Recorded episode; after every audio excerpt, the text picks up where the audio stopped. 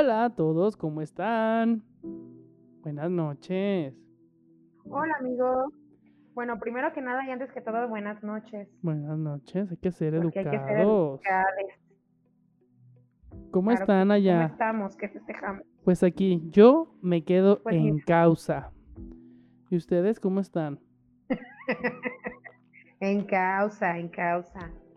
Oye, qué, qué acabada está esa mujer, ¿eh? Me identifico. Ya sé, su maquillaje, preciosa. Su talento. Pero la Ay, no voz sé, la o sea, tiene yo tengo, así mis- yo tengo mis dudas de que si se le filtró ese video, ¿sabes? O sea, como que, como que andaba en su trip y lo grabó. eh, No lo sentía filtró, lo y- subió en un live, ¿no? Y luego se dio cuenta que, no sé, sí, sí es un live, pero, ay, pues no sé, pero qué, qué suave andar como ella en esa casota con tanto árbol, oye. Ay, sí, pero ¿sabes qué? Se me figura que huele a puro pelo de perro, así. Como que tiene mucho chihuahueño y no lo, no lo baña bien. Y huele a puro, al piso a puro miado con caca de perro ahí. Todo guardado. No creo que sea una mujer muy limpia. Ay, amigo, no sé. Pero es el prejuicio, sé. es el prejuicio que tengo sobre la gente blanca. Y hablando de gente blanca, amiga, tenemos un invitadazo. Pero, pero, pero, pero primero explícame, ¿por qué es un invitadazo? Pues porque tú y yo lo conocemos, porque tiene mucha razón en su lengua siempre y porque lleva todas las enfermedades en su color de piel. Y porque es una persona ah, que trabaja en el ámbito médico y pues está muy que relacionada para el tema que vamos a desarrollar hoy. ¿Cuál es, Amixe? Hoy es nuestro programa especial del COVID-19 en la Reverbera y tenemos a un gran invitado que nos va a platicar su experiencia en centros de salud, más específicamente en el de Baja California Sur, en Los Cabos. Muy bonito ya. Y aquí, sí, muy bonito. Y pues nada, bienvenido, amigue. Hola amigos. ¿Cómo Esa es su voz real, doctora ¿eh? No está editado. trans de la trans contratada por el Seguro Social. Oye, amiga, ¿y podemos decir tu nombre o, o es así privado? ¿O es, No, dilo amiga. o pues es ya me público como el hospital? no, sí, claro. Él es nuestro mixhead Diego Emiliano. ¿Es Emiliano o Diego? Las dos. Ah, y pues e- él, él trabaja en un hospital. ¿Qué haces en el hospital, amiga? Cuéntanos. Pues a mí me contrataron para, para barrer consulta externa. ok. Ah, no, no se crean. No, pues de que yo, especialidad. Ey, yo, yo soy oftalmólogo, eh, soy el médico de base de acá de, de un hospital de Los Cabos, en Baja California Sur, específicamente del Hospital General de Subzona y Medicina Familiar 26, que es el que pues ha salido en las noticias en todas partes, ¿verdad? Por la, por el brote intrahospitalario que hubo. Oye, sí, que ha sido de los lugares más, este, Chernobyl. ¿no? Sí, este, eh, pues por, porque aquí precisamente es una zona turística donde hay siempre mucha afluencia de extranjeros, sobre todo de personas de Estados Unidos y también de Canadá. Pues obviamente este tipo de enfermedades que son infectocontagiosas, pues es como se importan. Y afortunada o desafortunadamente, pues como este tipo de infecciones pues tardan tiempo en incubarse, pues aquí fue como un foco donde inició pues la importación y pues por eso fue que empezó como con casos así primero que en otros lugares. Mira, se nota que si, eres de personal de la salud porque hasta dijiste infectocontagioso. Esa es palabra de profesional. Pues sí, amigo, mis añitos me costó, fíjate. Ay, qué estudiada. Oye, pues bueno, vamos a hablar hoy todos aquí sobre lo que es. No sé si podemos decir el nombre de este demonio, si se puede o nos censuran. Porque yo he visto mucho que en YouTube no pueden. Ah, pero no usamos YouTube, ni modo. Este, el COVID-19. Vamos a hablar de lo que es el COVID-19, que ahorita es el, el tema de moda. Y que también, siendo un problema de salud pública, también ya estaba Ah, metiendo cizaña a cuestiones de poder y economía. Entonces vamos a discutir un poquito de eso. ¿Les parece? Muy bien.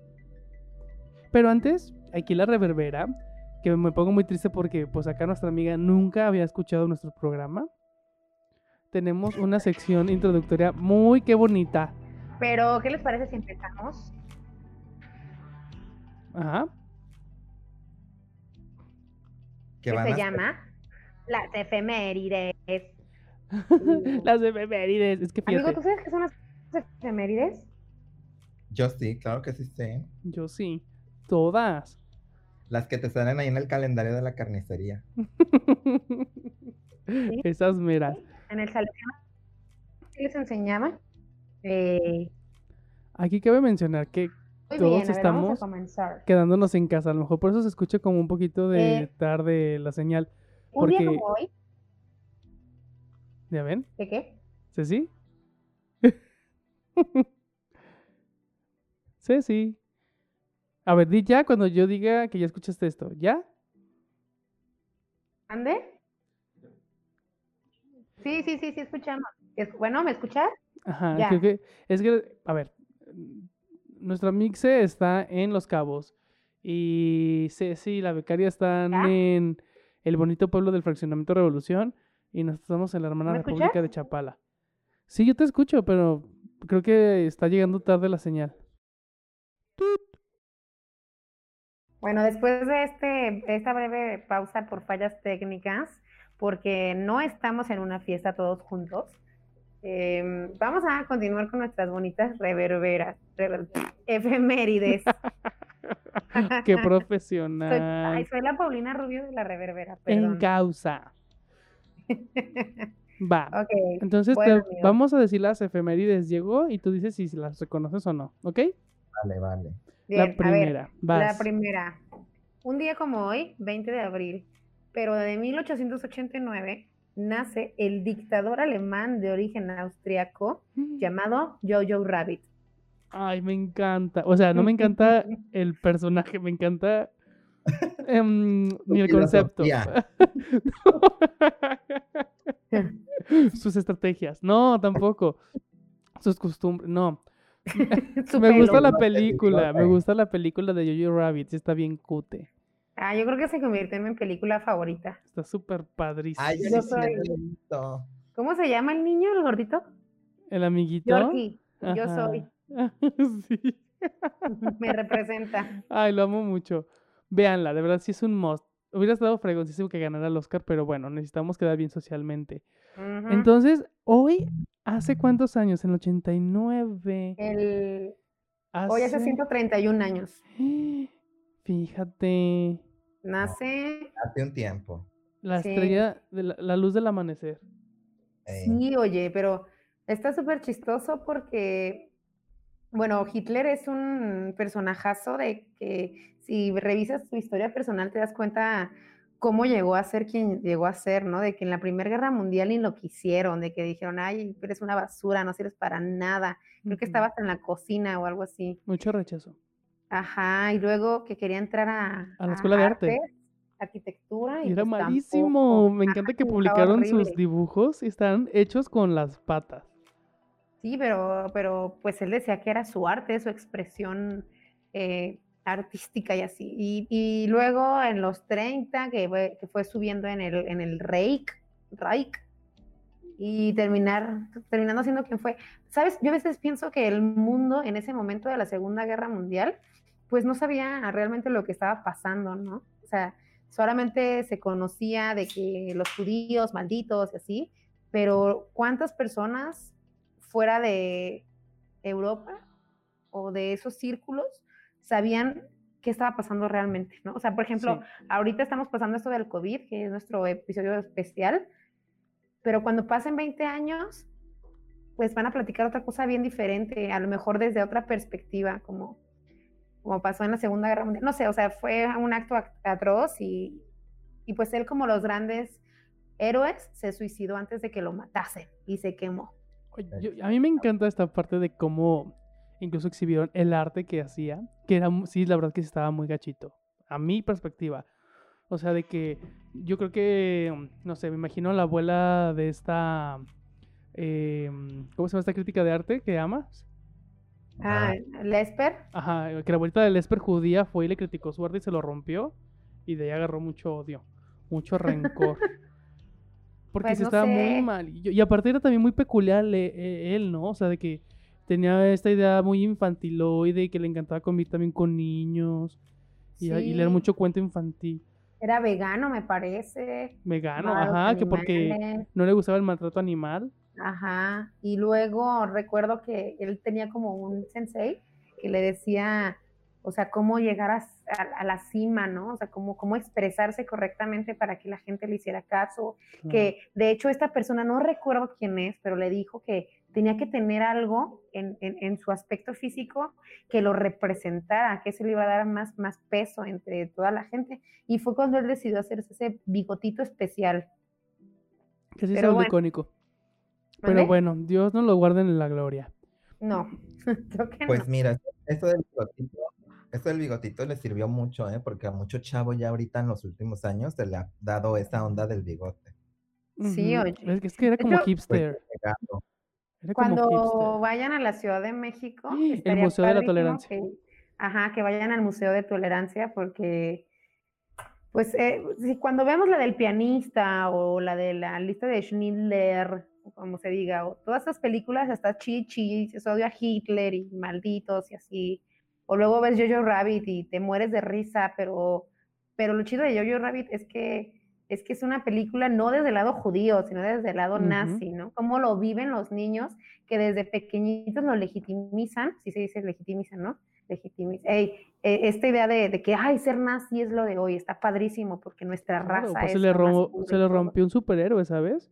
Es como Claro. descubrir que Goku es racista. O sea, imagínate todos Ah. los niños otaku que harían. Sí, O sea, romper estas columnas que te van formando desde tu niñez. Pero bueno, ya no está. Pero sí, si vayan al, al Museo de la Historia de la Tolerancia en la Ciudad de México, que sí lo vives, o sea, sí, sí es, sí es muy vivencial toda esta cuestión del holocausto. Y también me recuerdo que había una, unas páginas de periódicos de cómo las noticias de todo este proceso nazi llegaban a México. Que llegaban los procesos de cómo estaban midiendo a las personas para una raza perfecta. Ah, claro, sí es cierto, crán- el tamaño del cráneo, O el color de los de la ojos. estatura, Y según exactamente. tu, no, tu y tonalidad es que si eras puro o no. hay que hacer un programa especial de, de Hitler y del doctor este Mengele, ¿o cómo se llama Mengele? Me parece bien. claro, sí. Él era como el, el encargado de todo este proyecto de, en el que se trataba precisamente como de encontrar cuál era la estructura aria perfecta. Ándale, sí. Sí, muy Como en genetista. Capadocia. ¿Nunca vieron Ándale, esa serie? Tenían a su, en- acabamos de ver la serie de Capadocia, y también tenían a su psiquiatra Iram Alov, que también eran medios nazis y buscaban la perfección.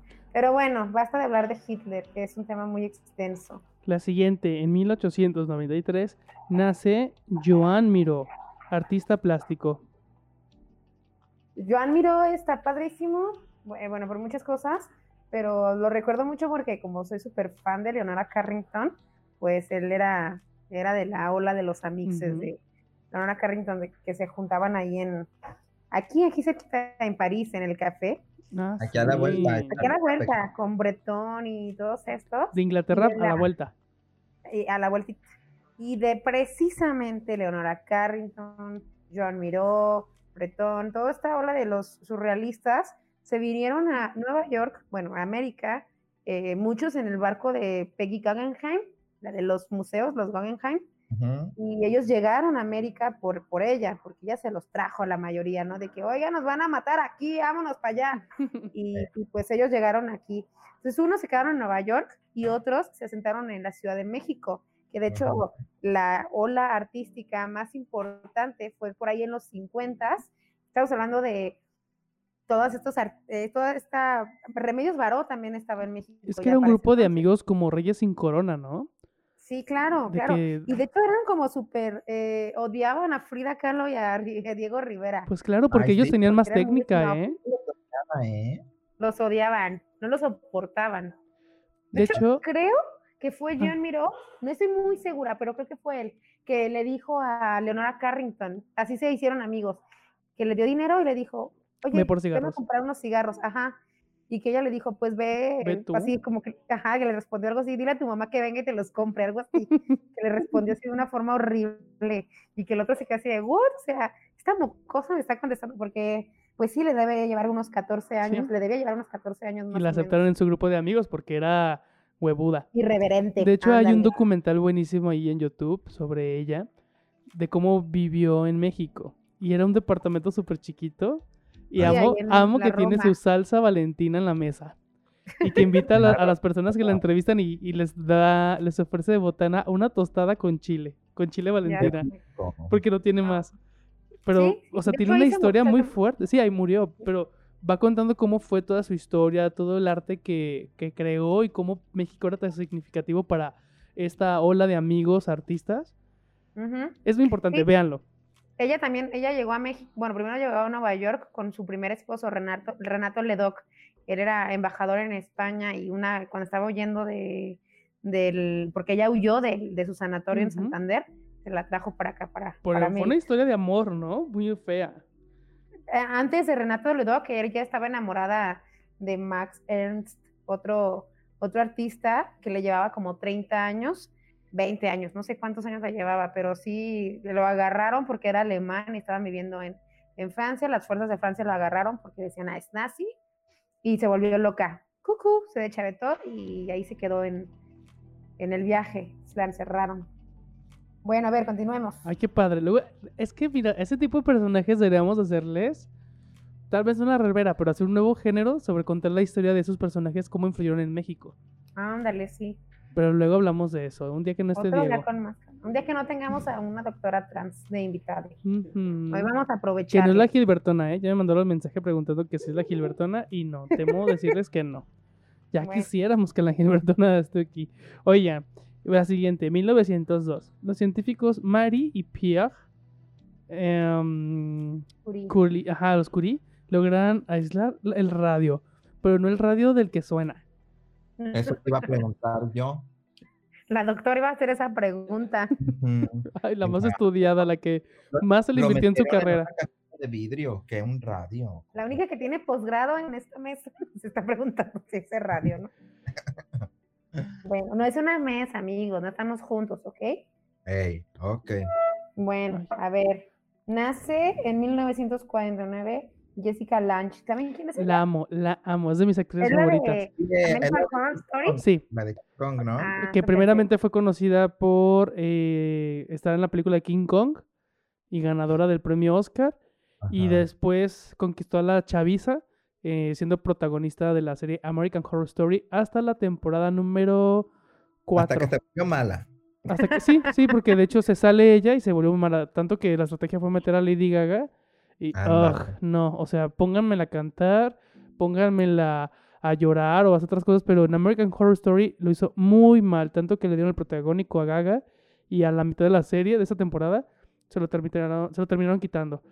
Y Jessica Lange, lo, lo genial que tenía como protagonista es que era una mujer madura. Entonces tenía mucho tiempo en la televisión que no había una protagonista pues de la tercera edad.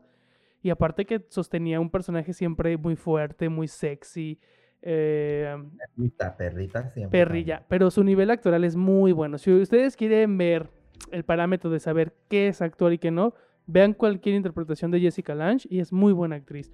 Hay en YouTube una, una- un cortometraje chiquito de ella. No es cortometraje, es como una mm, muestra editorial donde van Ujú. caracterizándola de mujeres importantes en la historia. Y solamente con su pose te da a entender lo buena actriz que es.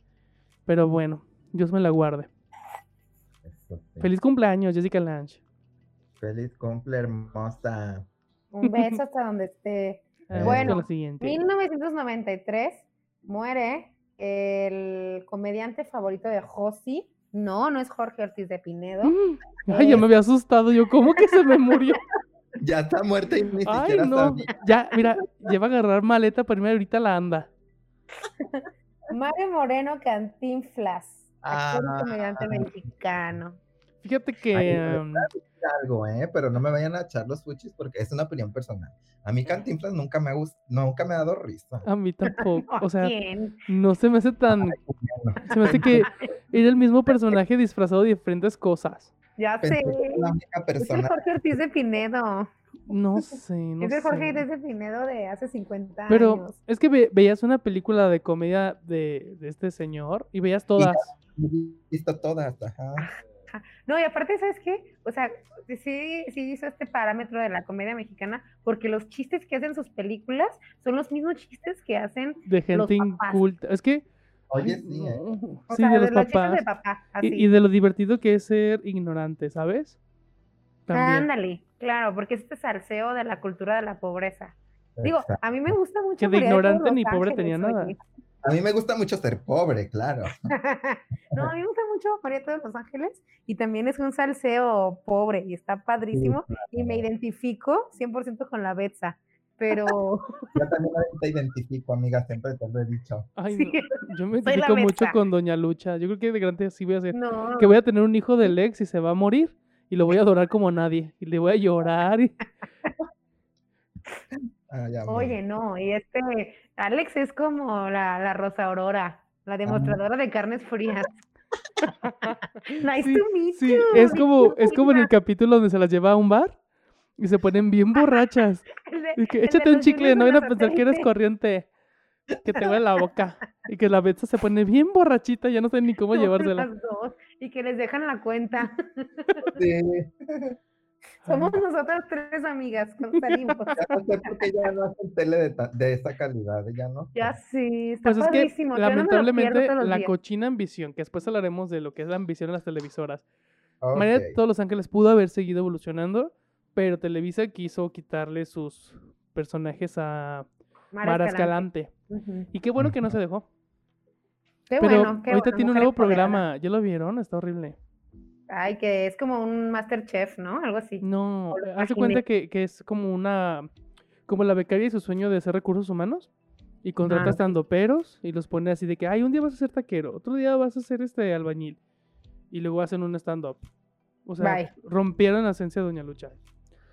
Ay, Mara Escalante, ibas muy bien. Ojalá ya. Lo que es el hambre. No sé, ya no sé si la quiero más a ella o Jorge Ortiz de Pinedo. Me está perdiendo. Pero bueno, la siguiente. Bueno, la siguiente está muy interesante, porque es algo que ya hemos hablado en Oh diversas ocasiones aquí en La Reverbera, y que justamente hoy se cumplen ¿Neta? mm, 21 años de esto, en 1999. Se produce la masacre de Columbine en la escuela secundaria de Columbine, oh, vaya, Estados Unidos, en donde dos estudiantes asesinan a dos estudiantes, ¿quién, quién redactó esto? Y un profesor para luego suicidarse, o sea, morirse. Uf, amiga, mira, mejor ni hablemos de eso porque a mí todos esos temas me fascinan. A ¿eh? ver, voy a ligar en cuestión de que hablamos de Jessica Lange. Si han visto la serie de American Horror Story, la primera temporada, hay un capítulo especial sobre este, este Ah, sí, sí, evento. sí, ¿En la primera temporada? Sí, escolar. de que uno de los eh, personajes protagónicos en- entra a la prepa y empieza a asesinar a, a otros estudiantes. Oigan, pero fíjense. Pero fíjense hablan que de la obsesión al culto de este, de este evento. Exactamente. Pero fíjense qué interesante. La matanza de Columbine realmente marcó un hito para un antes y un después eh, respecto al control de armas en Estados Unidos. Uy, sí, y en México. Fue como una de las primeras, si no que la primera masacre estudiantil que fue como tan masivamente cubierta por los medios. Pero este, hay como muchas personas que se empezaron a dar cuenta de que después Estados Unidos esto lo empezó a utilizar como es a su favor, porque los medios empezaron a cubrir tanto, por ejemplo, este evento, que justamente ese día, por casualidad, fue el día en el que más eh, se bombardeó en ese tiempo, no recuerdo si era Irán o Irak, eh, que Mm. estaba sitiada por Estados Unidos. Entonces ellos empezaron a aprovechar este tipo de cosas como para hacer esos, es- ese tipo de actos como de guerra. Las famosas para- cortinas de humo. para- Eh, la cortina de humo. para no ser tan criticados como por el gobierno, por otros gobiernos y por las personas. Sí, Entonces, eso es interesante porque realmente la matanza de Columbine no fue tan mortal, pues, si la comparas con otras cosas. pero es doliente, es local, es fácil Bueno, de es que, transmitir. es que este- si lo, si, si lo estamos, o sea, si lo vemos desde el lado eh, e- educativo, o sea, Ajá. psicología educativa, es muy significativo, ¿no? Porque tú vas a la escuela, tú como, como docente vas a la escuela a enseñarle a, a niños. Todos y hemos estado en ese terreno. matan, ¿sabes? O sea, Ujú. es como, yo creo que marca esto que tú dices, eh, cualquiera puede tener un arma. Exactamente. Sí, y es Sí, que además empezó a popularizar, o sea, después de. Columbine. Y porque todos hemos estado en una preparatoria, ¿sabes? O sea, Sí. todos po- podemos asimilar fácilmente este tipo de escenarios porque son asimilables. Ah, yo recuerdo ver capítulos sobre este tipo de temas de asesinatos en escuelas y me sensibiliza muchísimo por que he trabajado en preparatorias, he dado clases de preparatorias, fui alumno de una preparatoria y el hecho de pensar que alguien puede entrar tan fácil con un arma y empezar a hacer un matadero, pero a veces ya no lo entiendo porque parece que fue una gran lección que nunca se implementó. Y vaya que la historia en México ha sido repetida, Claro. pero yo no veo que actualmente todavía las escuelas, privadas o públicas, implementen un sistema de protección. Pues lo implementan cada que pasa algo. Lo implementan un mes, Por meses. los papás se ponen rejegas Y lo quitan. O sea, ¿qué pasó en, en qué? En Torreón? Fue en Torreón, ¿no? Sí. Ajá, ¿qué pasó En en Monterrey. Monterrey?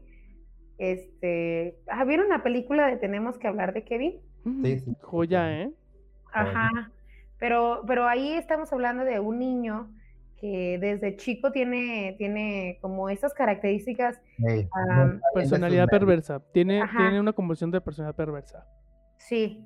Y, y a pesar de esto y sobre esto, los papás intentan darle una educación normal o, o no, o, o decían, "Ah, bueno, es que regalándole un arco, ¿no? ordenado", ¿no? Entonces ahí es donde decimos, a ver, eh, la película está ambientada en Estados Unidos, se supone que en Estados Unidos pues tienen, tienen otras formas diferentes de tratar a los niños como no en México, ¿no? O sea, en México un autista, un niño con otras eh, ideas diferentes a las de la media, pues si no tiene el varo para obtener una o un monitor, pues termina dejando la escuela, ¿no? Entonces, aquí va lo, interesante de cómo, cómo los maestros, cómo los docentes somos los que ven, los que podemos notar estas actitudes. Y ya voy a hablar, yo tengo un alumno en este momento, en este preciso momento de mi vida, tengo un alumno que justo le hicieron un, un, este, un estudio eh, psicológico y salió súper inteligente, pero con actitudes antisociales. Mm, Ya. Entonces, ajá, y sí, vemos su, su estructura familiar y decimos, ah, pues con razón, ¿no? Pero, pues, ¿qué podemos hacer? Nada. ¿Por qué? Porque es un colegio, porque no te puedes meter con los niños, porque, no, o sea, no, solamente como la interacción con los padres tiene que ser mediada por el colegio y el colegio no se quiere meter en problemas, dice, "Mm, no, muchas gracias, qué bueno que sea psicóloga, pero no nosotros lo nos interesa. arreglamos. Que mucho de eso es de que los psicólogos no sean contratados en un ambiente educativo. Porque somos los que más ponemos el dedo en la llaga o señalamos este, algunas cuestiones ahí corruptas y nos sacan. De hecho, ahí voy a hablar dos veces, pequeñitamente, antes de terminar estas Ponte a hacer efemérides. quemadero, Quema, quema La primera, lugares. la primera es eh, explicar cómo es esto de las personalidades. Eh, en teorías eh, psicóticas de la personalidad y no psicóticas, hay tres márgenes, que es el neurótico, el psicótico y el perverso. El neurótico somos los mortales comunes, comúnmente. Los que tenemos miedo a ser castigados, los que nos ponemos ansiosos por haber roto alguna norma o regla. Y luego Ajá. tenemos a los psicóticos, los cuales son comúnmente pacientes, bueno, personas que padecen eh, una cuestión clínica donde no perciben límites y tampoco perciben una realidad. Entonces no es que quieran faltar a ella, simplemente no existe para ellos ese límite. Dígase en tiempo, normas sociales, carencias o disponibilidad de herramientas. Y luego tenemos a la personalidad perversa. La perversa, hay un modelo ahí muy, muy em, roto, muy torcido, que en la formación de, la, de esta persona para no ser neurótico, nunca eh, se le puso un límite, sino que se le remarcó. Entonces este tipo de personas pueden detectar un límite y no van a buscar romperlo por ir en contra de la regla. Le gusta provocar. Yo veo este ejemplo. Hay personas que parten un pastel y lo parten que la ruedita en el centro, como señora, ¿no? Partes tu circulito en medio del pastel, luego las rebanadas y buscas que todo sea lo equitativo. Eso es lo neurótico. El perverso va a tratar de romper o cortar el pastel de todas las formas solo para quebrantar a otros, para provocarlos, para ponerlos incómodos. Entonces, imagínate si una persona perversa, ya formada así desde la niñez, hacer esto con un pastel es mm, un juego, asesinar a otros, provocar a otros, es algo placentero. Aquí va mi segunda pregunta, ya para terminar esto.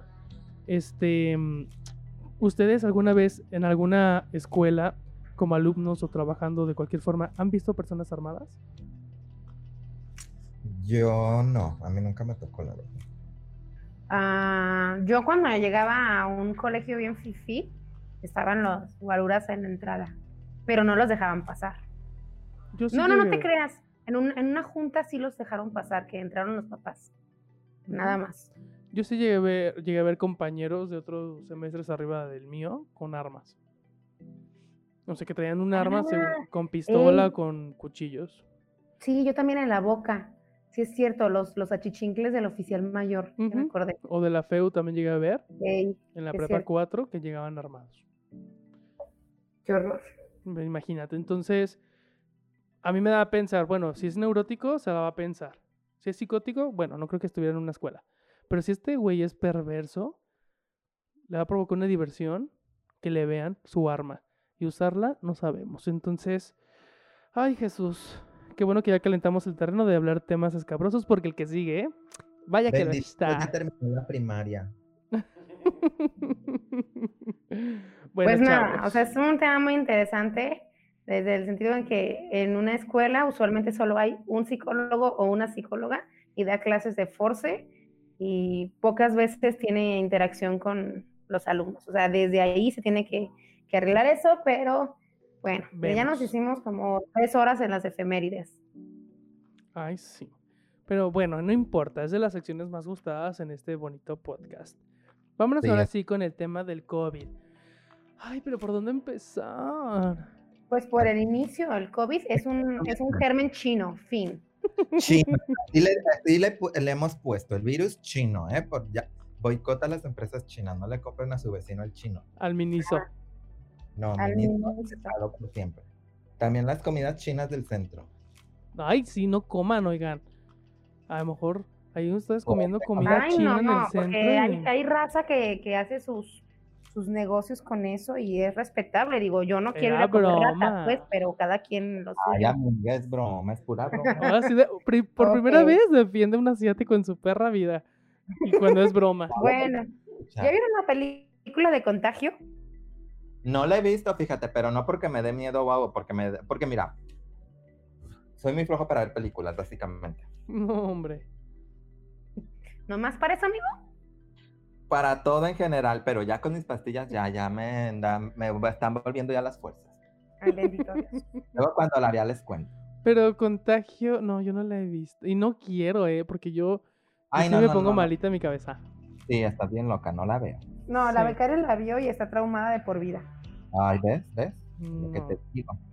O sea, Pero yo, bueno. yo, yo necesito casi casi, es como esta moda que era tomar el sol desde el ano para purificarte, estoy a nada.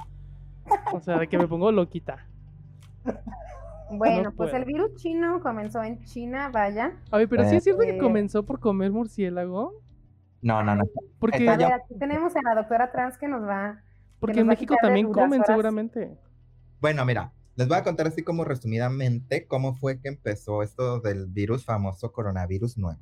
Eh, es- el- los coronavirus siempre han existido, o sea, los virus se dividen como por familias y una de esas es la de los coronavirus. Se llaman así porque en su capa, que es de lípidos, o sea, de grasa, eh, tienen como unas proteínas que salen y esas les sirven como para agarrarse a las células y meterse a las células y hacer como su proceso de replicación. Entonces, por eso se llaman coronavirus, porque tienen como forma de corona. Entonces, eh, estos virus siempre han existido y causan eh, muchos tipos de, de enfermedades, tanto en los animales como en los humanos, gripa y otros tipos de cosas, diarreas, por ejemplo. Entonces, em, este tipo de virus son muy frecuentes en los animales salvajes. Entonces hay la teoría que está casi confirmada, eh, Nature fue el que, la revista que hizo esta investigación, de que el coronavirus que está afectando ahorita a la población es un coronavirus que surgió en los murciélagos y de los murciélagos se pasó a un pangolín, a los pangolines, que no sé si los ubican, son como un tipo de, Muy sabrosos. de- son como un tipo de armadillos que son muy populares en China, que, que cuestan de hecho mucho dinero porque la gente los compra para comérselos como, como platos exóticos y, y costosos. ¿Puedo hacer un paréntesis ahí? Claro que sí. Respecto a esto de la comida. Estaba mm, leyendo unos artículos respecto a que la gente come pangolín o animales exóticos no porque sea algo delicatessen o tal cual como exótico, sino porque hay regiones de China que ya no hay acceso a los alimentos. Esto lo pueden encontrar en cultura colectiva. Este, entonces, este, gente como en el más campo. Claro, pero mira, al menos esta vez ya no me lo saqué de mis ideas. Ya tengo a alguien que me respalda. No es opinión. Ya sé, un grupo igual de fidedigno que la reverbera. Pero bueno, que, que, que llegan a acce- acceder a este tipo de alimentos por que no hay comida. Pues mira, No es como, ay, se me antojan unas galletitas con queso Filadelfia y un pangolino así tengo untado. ganas ahorita de unos emperador de nuez remojados en nieve. De leche de murciélago. Pues mira, eh, como en los 40, 50 fue la última gran hambruna que hubo en China, que fue cuando estaba esta reforma socialista de, no recuerdo, tenía un nombre, fue una época con un nombre específico en China, que era el de la, no sé, la gran modernización o algo así, que era cuando los socialistas empezaron a invertir mucho como en materia industrial, entonces las comunidades eh, rurales empezaron a quedar sin dinero y, y empezaron a empobrecerse y la gente se empezó a morir de hambre y murieron millones de chinos, muchísimos, como 20 millones. Entonces la gente empezó a comer lo que había y por eso en China permanece mucho esta cultura de comer de todos los animales por las hambrunas que han tenido. O sea, es algo muy cultural de- para ellos. Claro, una creencia que se volvió cultural. Exactamente. Entonces, Wuhan, donde surgió el brote, no es una zona pobre, de hecho es una de las zonas económicamente más activas de toda China.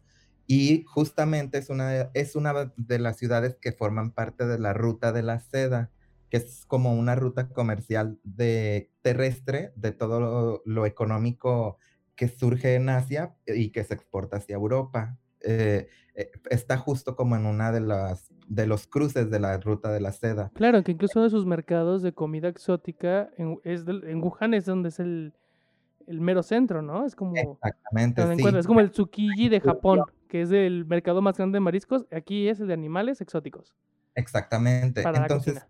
es, eh, hay en Wuhan y en China en general, hay un tipo de mercados muy famosos que se llaman mercados húmedos. Se llaman mercados húmedos porque los animales que venden ahí están vivos y como muchos de esos animales son peces y son anfibios, eh, pues hay mucha agua en esos lugares, o sea, son lugares que constantemente están mojados. Entonces, esto, el hecho de que estén vivos y de que haya humedad todo el tiempo, es como un caldo de cultivo perfecto para todo tipo de infecciones y de bacterias que están mutando todo el tiempo. O sea, los virus y las bacterias, así como nosotros, evolucionan, pero a diferencia de nosotros que vivimos 100 años y evolucionamos cada cierto millones de años, los virus viven horas o minutos. Entonces, ellos pueden evolucionar en un día, por ejemplo, porque en un día ya nacieron millones de nuevos virus. Entonces, de esta manera, este coronavirus saltó de un murciélago a un pangolín y de un pangolín saltó a alguien que se lo comió, porque como en esos mercados todos los animales están unos sobre otros en jaulas, entonces la popó de los de arriba les cae a los de abajo y la comida de los de arriba les cae a los de abajo y se pasan todas las bacterias y los virus entre especies. Y así fue como se surgió, según la teoría más aceptada hasta ahora. O sea, el virus hizo lo que Maduro nunca, se humanizó. Exactamente. Sí, logró, logró mutar para afectar a los humanos. Y ahí empieza el punto de la pandemia. De hecho, yo recuerdo cuando. Yo me acuerdo que una vez abrí mis ojitos y en el Google News eh, vi que eh, nuevo virus encontrado en Wuhan, China y bla, bla, bla. Y fue como la primera nota que fue como un. Ah, China siendo China, ¿no? Ok. Sí, como por diciembre, una Ajá, cosa así. Ya seguramente el siguiente año sacan un anime de esto. Y de pronto evolucionó a que ya estaban otros puntos de Sí, que, exactamente. de que ya cuando Italia. lo preocupante fue cuando dicen China no logra controlar el contagio de este virus. Y es como de, "Mm, vaya, eh, creo que varios capítulos de Resident Evil han empezado así. Y fíjense, aquí viene algo muy interesante que fue algo que, pues por mala suerte, sucedió justo en ese momento. Que eh, sucedió el gran éxodo chino, que no sé si han oído hablar de eso. El éxodo chino es la migración masiva más grande de todo el planeta y ocurre todos los años en el Año Nuevo Chino, que es cuando todos los chinos en el mundo van a China con sus familiares para pasar el Año Nuevo Chino con ellos. Es la festividad más importante de ese país. Es como en México, ¿qué te gusta? El Día de la Llevada de la Virgen.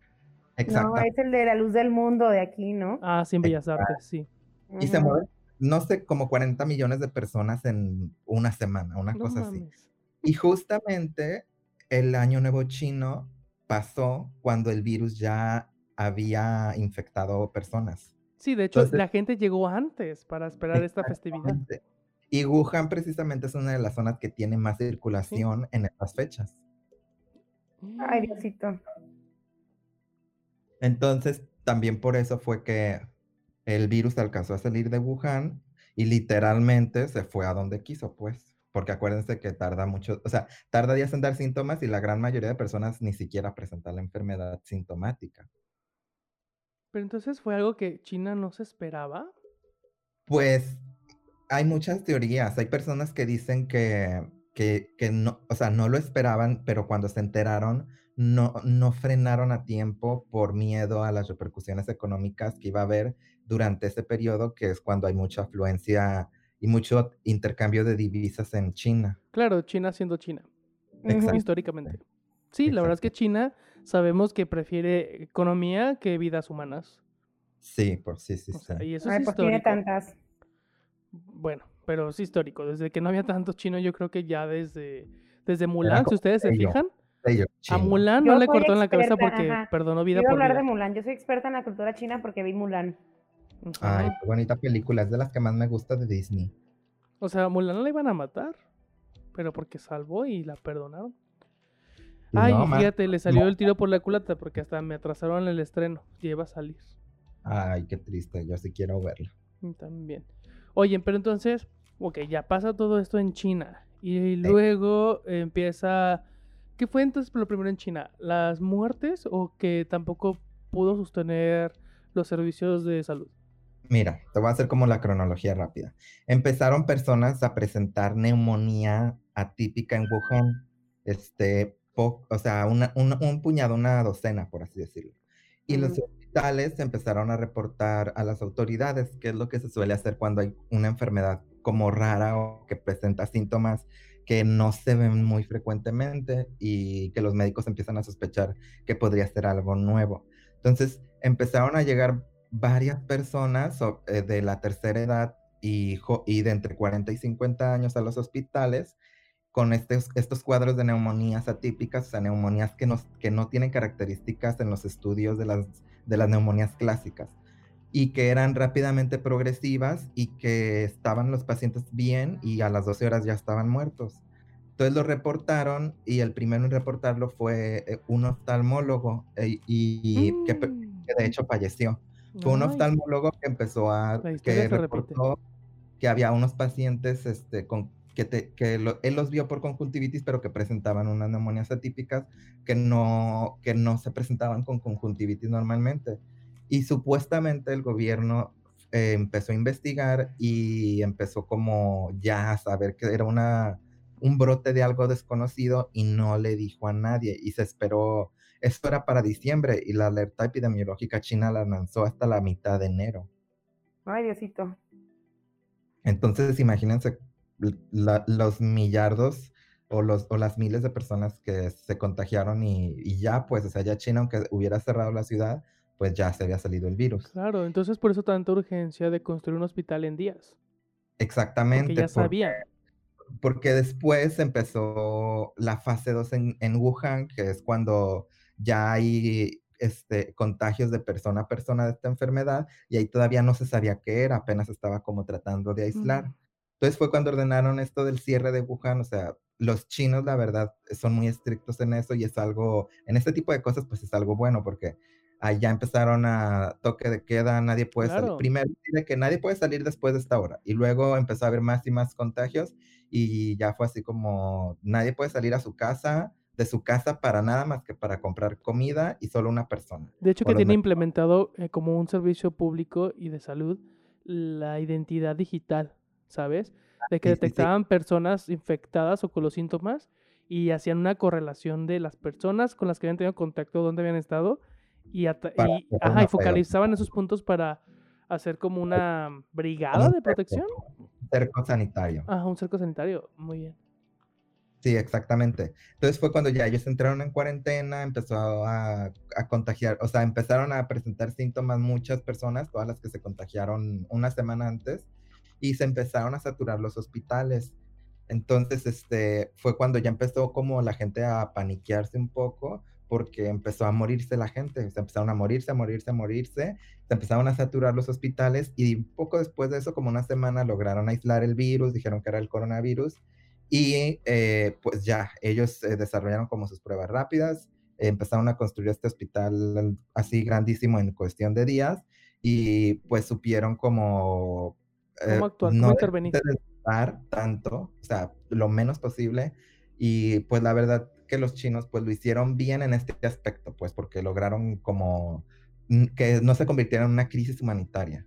Entonces, eh, como ellos la verdad tienen mucho dinero para invertir en salud, eh, no hubo tanto escaseo de ventiladores ni estas cosas y pues por eso no se murieron tantas personas. Oye, entonces, Mm, el COVID, ¿qué síntomas genera además de una gripe fuerte? O sea, el hecho que sea tan, que tú me digas, en horas se mueren, o sea, mm, Mira, el corona, haz de cuenta, hay, eh, se puede decir tres tipos, bueno, vamos a empezar, se puede haber, dos tipos de pacientes. Los que se contagian y no tienen ningún síntoma y no tienen nada, y los que se contagian y presentan síntomas. Entonces, los que se contagian y no tienen síntomas, por lo general son pacientes jóvenes de menos de 50 años que no tienen ninguna otra enfermedad y que se contagian, pero su sistema inmune logra como crear anticuerpos y que el virus no genere como una respuesta inflamatoria o síntomas en el paciente y el paciente nunca se enteró que estuvo infectado y ya, no pasó nada, pero lo que sí pasó es que pudo haber contagiado a muchísima gente y ni siquiera él se dio cuenta. Y como él no tuvo síntomas, pues es gente que no se puede rastrear, pues porque, porque no hay un paciente cero eh, de dónde iniciar, pues hacia, hacia adelante. Entonces, estos son los que más preocupan, por eso es lo de quédate en casa, para que esto no pase. Y los segundos, el, el segundo gran grupo de pacientes son los sintomáticos. sint- Y dentro de este grupo, pues están los que presentan síntomas leves, los moderados y los graves. Los leves son tal cual los síntomas de una gripa y es el 80% de los pacientes sintomáticos, que son en este tipo de coronavirus, dolor de garganta, eh, dolor de cabeza y fiebre. Es como lo principal. Y estos pacientes no necesitan nada, nada, solamente darles medicamentos para la fiebre y para el dolor, o sea, paracetamol básicamente.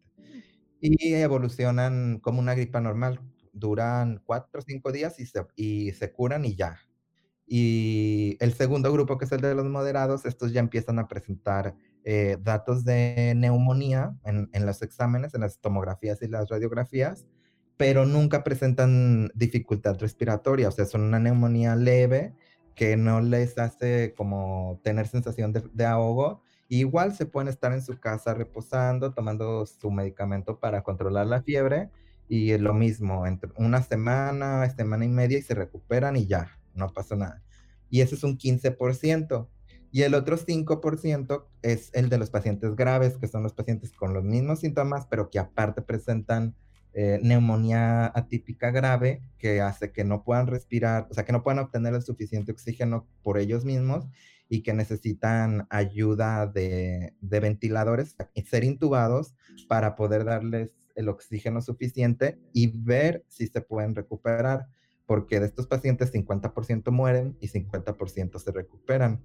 Ay, Y este, es, si se fijan, es solamente un 5%, entonces no es tan alto. Pero si ese 5% lo trasladamos a la población de los países, ese porcentaje es muchísimo mayor a los ventiladores eh, disponibles en cualquier país. que ese es el Entonces, punto. eso- O sea, el punto no es lo peligroso del virus, sino la capacidad para contener. Exactamente. Es como tener un millón de goteras. Una gotera no te hace nada, pero cuando nomás Pero tiene tener tres un- baldes, Exactamente, ese es el problema que hace que los servicios de salud estén colapsando. entonces en el que- sistema, perdón, en el sistema de salud nunca contemplan ideas conspiracionales o de Resident Evil, de que algún día les llegue una como eso que pasó. O sea, nadie Pues se sí, pone así de loquito para pensar, tenemos que hacer mil, un millón de respiradores en cada municipio para sub- subsistir. Ay, pues No. Algo, es algo muy complejo porque obviamente que sí se sabe que eso puede pasar y va a pasar porque el- siempre pasa, o sea, cada 100 años hay una pandemia. La última fue la gripe española, que fue en 1903, en plena Primera Guerra Mundial, y mató mm, también como 20 millones de 50 personas. millones. ah. Muchísimas, ajá.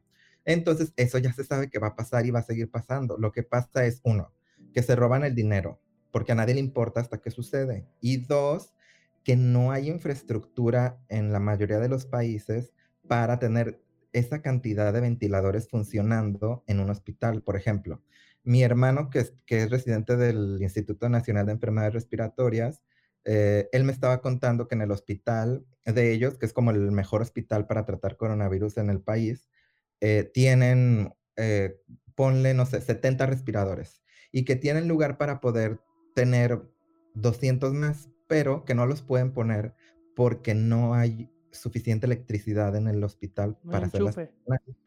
Entonces, que aunque las tuvieran, Mm. no sirven de nada, porque de hecho Salinas les, Salinas les quería donar como 100 respiradores y le dijeron, no, pues muchas gracias. o Como sea, las lo- computadoras en escuelas de rurales. Que no Ajá, eso, no, pues, muchas gracias, pero pues no van a funcionar porque no hay planta eléctrica que haga que funcionen todos al mismo tiempo. Cabrón. Y, le- y mejor le pidieron otras cosas que le servían más. Como Entonces, el Plumas, clips. salarios. Una- unos videolaringoscopios, que son unos, como unos videos para intubar gente sin arrimárteles. Exacto, un protección para el personal médico, Exactamente, protección para administrativo y hasta de limpieza. O sea, todos los que estén trabajando en un Oye, hospital. qué bueno Salinas, ¿eh? Salinas de Gortari, ¿no? ¿Hay otro? Mm, eh, Salinas Pliego. perdón, Hijo perdón. de su perra Fue una- madre. Una pequeña rata, fue una rata. Fue este. Mickey Mouse mexicano. Slim. Ah, Slim. Ay, por allí vas. Ey, Slim. Igual de ratechos. Igual Oigan. de. Y también, y también les donó un arco de estos de protección que cuando salen del hospital rocía a la gente con cloro. Esto también. tiene- Yo. y Ay, eso también yo hago lo, mismo lo- acá, pero con un manguerazo. lo Y, donó una, Slim. y un envase de coca con cloro. Entonces, precisamente como en el INER se cuidan exageradamente, por eso ahí no se ha contagiado ningún personal. Pues porque es el mero, mero foco que atiende esto, ¿no? No, además está el Instituto Nacional, imagínate qué Sí, claro. vergüenza. Ay, que no, qué oso. Que le pasó a España, ¿no? ¿Mandé? Creo que eso sucedió en España. Que el, Mm, eh, que el creo lugar que- donde hacen la investigación de, así de enfermedades respiratorias empezó a contagiarse internamente. Sí, leí esa noticia de que España tuvo que decir, ay, y sí, fue así una nota de, híjole, qué oso, este, somos el instituto que atiende este tipo de problemáticas y pues una se enamora, pues. Una Así falla. pasa, Un, desliz y uno vale, amiga. vale. Oye, entonces para no perder, perder continuidad, em, ay, es que estoy un poquito Porque borrachita. nosotras nunca perdemos continuidad. No, Nunca y aparte, güey, ahorita estoy viendo de que abrí una botella de vino y Ey. ya me la acabé. No, pues que no es sorpresa. Oye, entonces, de Wuhan, Wuhan, Wuhan, ajá. Eso. Eh, llegamos a. eh, ¿Qué fue primero? ¿España o Italia? Italia, Italia. Italia. ¿Qué onda con Italia? Le fue horrible, ¿verdad? Sí, y es más o menos como nos va a ir a nosotros, ¿eh? Y les voy a explicar. Sí, que por estamos qué. repitiendo el patrón. A ver, échale, ¿por qué? No, no por el patrón ni nada por eso. Fíjense en esto. Italia está caracterizado porque es una población vieja. Es un, es un país donde hay mucho viejito. O sea, es el grupo poblacional como grande en Italia, los mayores de, de 60 años. Y el coronavirus tiene la característica de que donde se presentan los, los casos graves y fulminantes es casi siempre en los pacientes ancianos. Entonces llegó el virus a Italia por unos turistas que andaban en China en el año nuevo y empezaron a contagiar, empezaron a contagiar y a contagiar y después empezaron a presentar los pacientes sintomáticos y a llegar al hospital. Y pues al principio de estas cosas uno, siempre subestima la situación. Entonces empezaron a hospitalizarlos. El primer ministro de Italia, bueno, no primer no sé si en Italia hay primer ministro o, es presidente como tal. Según yo es primer, primer es presidente, perdón. Eh, dijo lo mismo que aquí, que López Obrador, que no era tan grave, que el sistema de salud italiano era de los mejores de Europa, que tenían mucho recurso y que todo el mundo continuara su vida normal, este, pero nada más como teniendo medidas de precaución general de lavados de manos. Entonces, se empezó a salir la situación de control y todos estaban como impresionados porque nadie se lo esperaba. O sea, se empezaron a saturar los hospitales y, y empezaron a acabarse los respiradores en algunas provincias. Y, la mayoría de los pacientes eran pacientes viejitos. Entonces fue cuando ya empezaron a implementar lo de la cuarentena y empezaron a subir las muertes así de que de un, a doblarse de un día para otro y luego a triplicarse al otro día y así, todo muy rápido. Entonces fue cuando empezó a colapsar como Italia, pues precisamente por esto, porque como fue el primer país europeo en, enfrentar la crisis, eh, obviamente que no la iban a poder manejar perfectamente porque era algo nuevo. Entonces realmente no sabemos si se manejó mal o bien o lo mejor que se pudo. O sea, el punto es que no creían. No, o sea, no se, pues no. se creía que fuera a ser algo tan, que se fuera a salir de control. Es que sabes cuál es el gran error, no ver videos de astrólogos, porque hubo una de y una chilena que decían que era el año de la rata de metal y que iba a haber un proceso de varias noches donde toda la ciudad iba a dormir y que la naturaleza iba a volver a tomar fuerza. Ahí estaba clarísimo el mensaje. Ajá, entonces, ¿cómo podemos hacer un sistema de salud pues fuerte y que, sobre todo que tenga un sustento científico para investigaciones sobre epidemias, si no escuchan pues a la gente conectada con el universo? O sea, es algo que a mí me da coraje. Pero bueno, pues entonces entendemos eh, eh, que Italia tenía todo para fracasar. Exactamente, todo. Y, España, bueno, no está muy alejado de todo esto. Pero luego, a ver, vivimos en un punto donde ya tenemos que el Internet, o sea, ya estamos en un punto donde está México y me imagino que Belice o otros países, este, ya no tienen que comprar su Todito Card en un Oxxo para tener acceso a Internet. O que ya no es como que, ay, me regalaron el disco de AOL México, América, y déjame lo instalo mi CD-ROM. American Online. Ya voy a poder mandarle zumbido a, a Ceci, pero sí con todo. Yo me conecto y me desconecto, me conecto y me desconecto, me conecto y me desconecto, me conecto y me desconecto, pues para que vean que estoy ahí. Mi mamá cuando le habla a la comadre ya no se me va a cortar la, conexión. Eh, a ver, ¿cómo fregados? O sea, entiendo que, que una epidemia, ¿se dice pandemia o epidemia? Eh, ahorita es una pandemia. ¿Cuál es la diferencia? La epidemia, fíjate, todo está en, el, en, la, en la raíz etimológica. Una epidemia es cuando hay una enfermedad que solamente ha afectado a las comunidades que están alrededor de donde surgió. Que fue como el HNN1N1. Eh, no me acuerdo si... el punto es que haya infectados, por ejemplo, si la enfermedad surgió en Guadalajara, que solo haya infectados en Tlaquepaque, en Zapopan y en, no sé, en El Salto. Sí, parejas de Omar. Y una pandemia es que la enfermedad ya se está presentando en un lugar lejano a donde surgió y se está transmitiendo entre personas. O sea, si surgió en Guadalajara, pero ya está en Estados Unidos, ya es una, o sea, en los dos lugares al mismo tiempo, ya es una, se considera una pandemia. Series coreanas, ok. Ajá. Entonces, ah. estamos ya en una pandemia. Sí, o sea, no tiene nada que ver con la gravedad de la enfermedad ni con, ni con nada. O sea, es, sobre el lugar donde se está presentando la enfermedad. Entonces ya desde Italia y España ya era considerada una pandemia.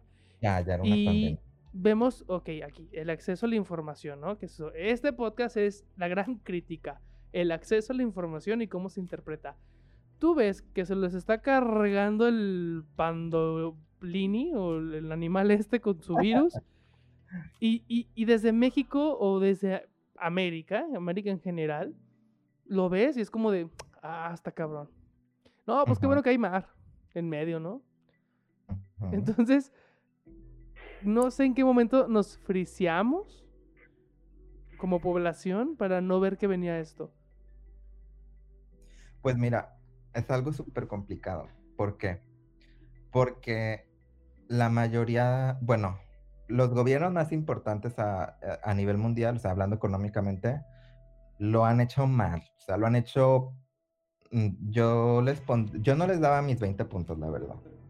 25, amigo.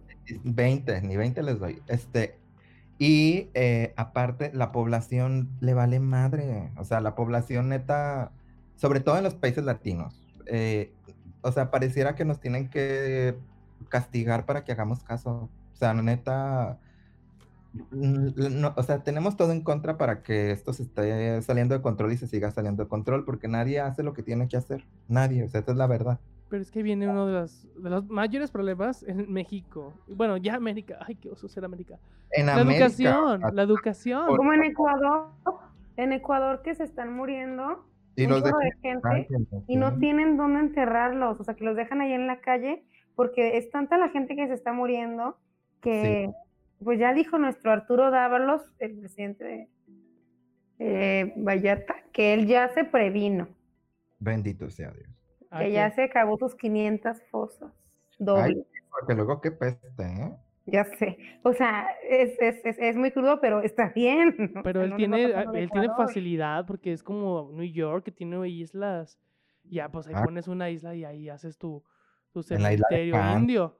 No. Pero imagínate en. Jalisco, ¿dónde los enterramos? Y que- Cosas clandestinas ya no, ya no hay cupo. al menos nosotros tenemos Lila del Alacrán. sí, es cierto. Yo, mira, si me Ay. muero de COVID, que me entierren en las burras de Moyagua. Ay, qué rico. Hay que pongan mi lápida. Una placa, amiga. Una pero- placota.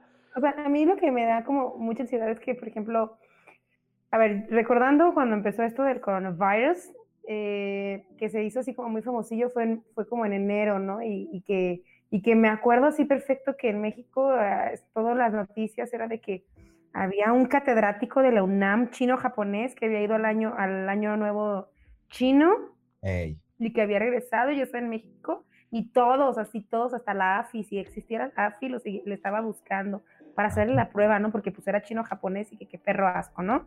Bueno, no dijeron eso. La Ceci, presidenta de la API. Ya sé, van y lo buscan y le hacen su prueba y el otro, no, que yo no tengo nada, que no tengo caldo y a los... Yo nomás no sé pronunciar la L. No tengo la hundido. prueba. Doggy,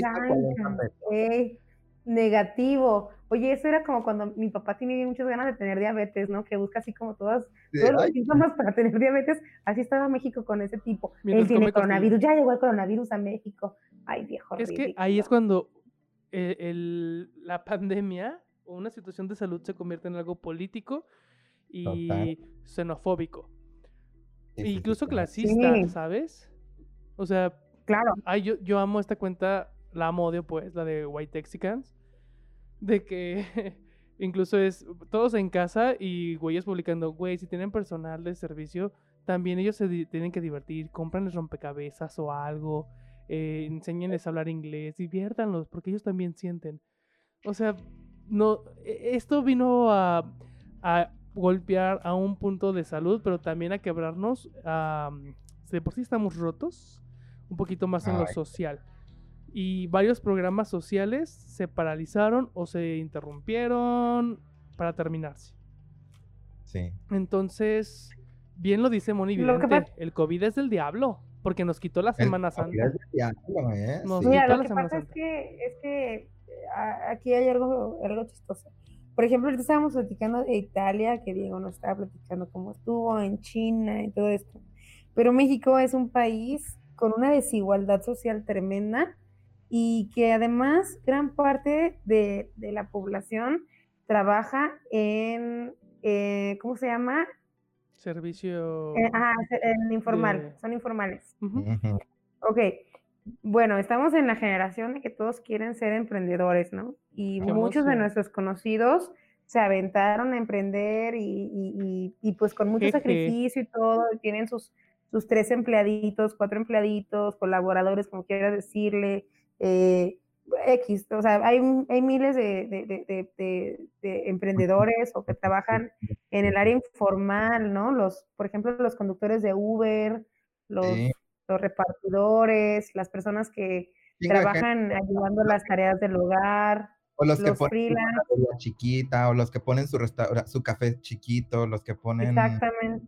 Microempresas, muchísimo. Sí, microempresas. Y, por ejemplo, México en años pasados, en sexenios pasados, estuvo dando como muchos apoyos para que la gente se animara a emprender, ¿no? Porque pues, la economía estaba, o así que, perdón por la expresión, pero de la tiznada. Y, pues se, se, se, lanzaron a emprender, ¿no? Y luego te da un chorro de coraje ver así como personas que tienen un chorro de dinero y no pagan impuestos, ¿no? Que tienen un chorro ahí de trampillas para pagar el menor, eh, la menor cantidad de impuestos. Pero bueno, y ahí están los, los emprendedores eh, novatos pagando cada peso al SAT. Pero bueno, entonces llega esta crisis que y le llamo crisis del coronavirus. Cochino virus. Este cochino chino virus. Y ahora sí que otra vez, perdón por la expresión, ando desatada, pero nos dio en la Mauser. ¿no? Yo al inicio decía, al inicio de todo esto decía, oye, o sea, ubica a tu jefe, o sea, ve cómo te está tratando, o tu jefa, ¿no? O sea, ve cómo te está tratando, si como un recurso, como un humano, ¿no? Porque, por ejemplo, tenía compañeros que me decían, no, es que me dicen que si quiero descansar, pues es sin, sin paga. Híjole, pues aguas con eso, ¿no? Yo les decía, ubica cómo te están tratando. Pero llevamos un mes un mes sin trabajo. Yo llevo un mes sin trabajar. A mí se me están pagando mis jefes porque misericordiosos. Sí, Pero... que, si, que si así comes pura marucha, no eres sin pagar. Pero a ver, también esta misericordialidad que a veces va disfrazada de agresión psicológica, donde te dicen, ok, te vas eh, con goce de sueldo o bueno, hasta una reducción, pero al menos tienes trabajo. Y hay jefes tan poco humanos que, te, hacen sentir mal, ¿sabes? Que te dicen, date gracias que tienes con qué comer. Uy, ¿cuántos no quisieran? Claro, o sea, te sientes privilegiado, pero no debería porque es un derecho. Claro, pero, pero ahí es lo que te estoy diciendo como con toda esta, con toda esta introducción, es que que sí, hay grandes empresas, por ejemplo, Electra, los de Salinas, de Salinas Pliego que estábamos platicando hace rato. Los Starbucks también, hijos de la chingada. Claro, Starbucks ah, es una, es una franquicia, operadora de franquicias Salsea. Y cuando trabajaba en Burger, eh, eh yo la misma, ¿no? jefe Salsea. Son algunas tiendas de Burger King en el país, o sea, todo occidentes de ellos, Starbucks, algunos Chili's, algunos Domino's, Vips, o sea, son muchas cadenas, ¿no? Pero claro que tienen de hecho tienen su propio eh, fabricante de materia prima. Tienen tanto dinero que ellos mismos hicieron una empresa para fabricar sus propios vasos, para fabricar sus propios papeles, todo, ¿sí? Entonces ellos dicen, ¿sabes qué? Esto de la epidemia, de la pandemia no está tan fuerte aquí en México, entonces, pues si tú quieres descansar, adelante, pero no te voy a pagar. Ellos, creo, grandes empresarios, grandes, grandes, grandes empresas, digo, eh, son unos asesinos, ¿no? Porque si yo voy a trabajar al Burger King, ¿no? Y soy una empleada general y voy por mis 780 pesos a la semana y me contagian y llego a casa y vivo con mi abuelita, mi abuelito, mis hermanos, mis hermanas X, y yo llego a contagiar a mi abuela y mi abuela se muere, bueno, la necesidad pudo más, ¿no? Pero ahora estoy hablando de los microempresarios y de las personas que emprendieron y de, de las personas que decidieron freelancear y que por ese financiar tenemos, bueno, tienen un mes sin, sin recibir alguna paga, ¿no? O no nada más recibir una paga, sino estarle pagando a otras personas, o sea, dándole su seguridad social, su seguridad eh, económica, y, ya llevan un mes. Y es el fenómeno más fuerte en México. ¿Qué? O sea, y, yo aquí, esta es mi, esta es mi controversia. Alfaro dice que, bueno, lo que todo lo que está diciendo, ¿no? De que va, a emplear la fuerza pública y, que nadie tiene que estar en la calle y así. Bueno, Alfaro, dime, o, díganme ustedes, algún programa social que se esté empleando ahora mismo para ayudar a los microempresarios o medianos a, a, las pymes, vamos, ¿no? Sí. ¿Hay alguno? Y no estamos hablando de préstamos, porque en Italia es que sí, es que sí están manejando el préstamo, porque, ajá, porque en Italia sí se les hizo, sí, se les condonó los impuestos, se les condonaron la luz, eh, todos los servicios básicos. Se paralizó todo, pero todo es todo. Sí, y a los, a los pymes les dieron una ayuda para, para poder pagarles a, sus empleados. Y en, y en México, ¿qué se está haciendo? Nada, nada más. Lo único que te dices es no salgas de tu casa which is okay porque no queremos que se propague esto. Y la ayuda feo. va a llegar. ¿Cuándo? No Ajá, sé, pero va a Ajá, llegar. y va a llegar. Y, y pues, sorry, o sea, oye, y si yo tengo una fonda afuera de mi casa, pues ya, ni modo, Vale. Ajá. chupé faro. Nomás puedo Porque atender cinco no- personas al día. Exactamente. Y si yo te- eh, tengo mi familia y soy padre, si yo soy padre de familia y tengo cuatro hijos y, y, y soy Uber, chupé faro por dos porque nadie está usando Uber, salvo muy pocas personas. Y por ejemplo, mi papá tiene un compañero que es taxista y dice que está fatal, o sea, fatal, sea, que ya se acabó los ahorros de su vida en este mes que no saca ni 100 pesos al día el hombre y así malbaratando viajes. Entonces, que lo único que le está ayudando es que la gasolina está muy barata, pues, pero que no saca ni 100 pesos. Y dice, yo con 100 pesos, ¿qué hago para, para ayudar a mi familia? O sea, esto Y es la no podemos es el doble compararnos. filo de la navaja, ¿no? no podemos, sí, no podemos compararnos con países de primer mundo o con países que tienen, o por ejemplo El Salvador, ¿no? Estábamos, hace un tiempo salió la noticia que su presidente muy guapo, muy que ha puesto, que hizo eh, unos comunicados para decir que la gente no iba a pagar luz, que le ibas a dar una ayuda y no sé qué. Y yo dije, a ver, El Salvador, ¿cuántos salvadoreños inmigrantes hay en México? Porque si estaría tan fabuloso como lo está diciendo el presidente ahorita, yo creo que la gente no se iría del Salvador, ¿no? Sí. O sea, no se vendría a sufrir aquí. Entonces, por ahí se me hizo que estaba algo muy, muy truqueado, pero, pero vamos, porque, digamos, Jalisco, ¿no? Que Jalisco, Alfaro es, le dije a mis amiguitas, que Alfaro es el niño de la, del grupo que te dice, maestra, si voy a revisar la tarea, maestra, mis compañeros estaban Sí, corriendo en el ¿verdad? recreo. menos Tiene yo". ese, ese ese. perfilito de niño caguengue de, ay, güey. Ya, cállate, Güey, ajá, ese hiciste es. la tarea Ya mal. sabemos que sabes. Sí. Maestra, este, yo sí traje mis plumones. Ese es Alfaro. Entonces, Alfaro, si ahorita, desde que empezó todo esto, se está levantando el cuello de que él está haciendo, que Jalisco está haciendo lo otro, bueno, ¿por qué? O sea, ¿por qué no endeudas más al Estado? ¿No? por sí. Y digo endeudas más, porque si Emilio González Márquez endeudó al Estado para hacer su perra iglesia y inventarnos la madre, ¿por qué no Ay, Alfaro Le- busca hacer algo para ayudar a la gente, Creo pero algo que significativo. es, es un gobernador que se está aprovechando y salseando también de la oportunidad para generar una imagen Es un oportunista. Sí. Es lo que estoy percibiendo, porque veo todas estas estrategias que son muy románticas, ¿sabes? Es el güey que te la chulea y sabrosea bien padre esta historia de que te va a cumplir y que todo va a estar bien. Yo hasta lo veo casi como un Capitán América, pero no veo ninguna No. acción. No, no, no, no, no. Alfaro, desde que comenzó su mandato en Guadalajara, eh, y yo era Team Alfaro eh, en Tlajomulco. O sea, yo no vivo en Tlajomulco. Porque pues, lo hizo bien. pero en ¿eh? Tlajomulco lo hizo bien. lo hizo bien. O sea, metió el presupuesto participativo, hizo a la gente. Es que aplicó estrategias, estrategias sociales. Ajá. y- Sí, y sí, sí, tengo mucha conciencia de clase. Llega a Guadalajara y ¿qué es lo primero que hace? Quita todos los ambulantes. O sea, ¿me explicas? O sea, ¿me explicas eso? Digo, sí es cierto, se ve bien feo Guadalajara con tanto ambulante, parece la Ciudad de México. Sí es cierto, Ay, eso sí no, es cierto, tampoco pero es parte, es parte De la cultura. De la cultura tapatía, ¿no? Entonces, o sea, le quitó a un chorro de gente su sustento que sí eran trabajos informales, que sí no pagan impuestos, o sea, de ahí sí voy de acuerdo, ¿no? Pero, pero bueno, eso se puede regularizar. No, se ve bien gacho. Ay, no sé, o sea, yo Alfaro lo tengo bien atravesado. Y, y bueno, y Pero- también vamos pero- a hacer como este trampolín de lo que está sucediendo en Jalisco, que nosotros somos de ahí. Este, porque obviamente hay gente que también escucha en otros estados. Vengan a Jalisco ya que acabe la epidemia. Fomentemos el turismo.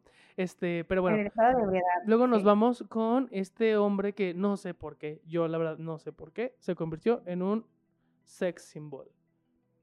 O sea, Ay, ya, o sea, y me sorprende porque mira que este, ¿cómo se llama? Sergio Mayer está también. López Obrador, Sergio Pues- Mayer es senador, ¿no?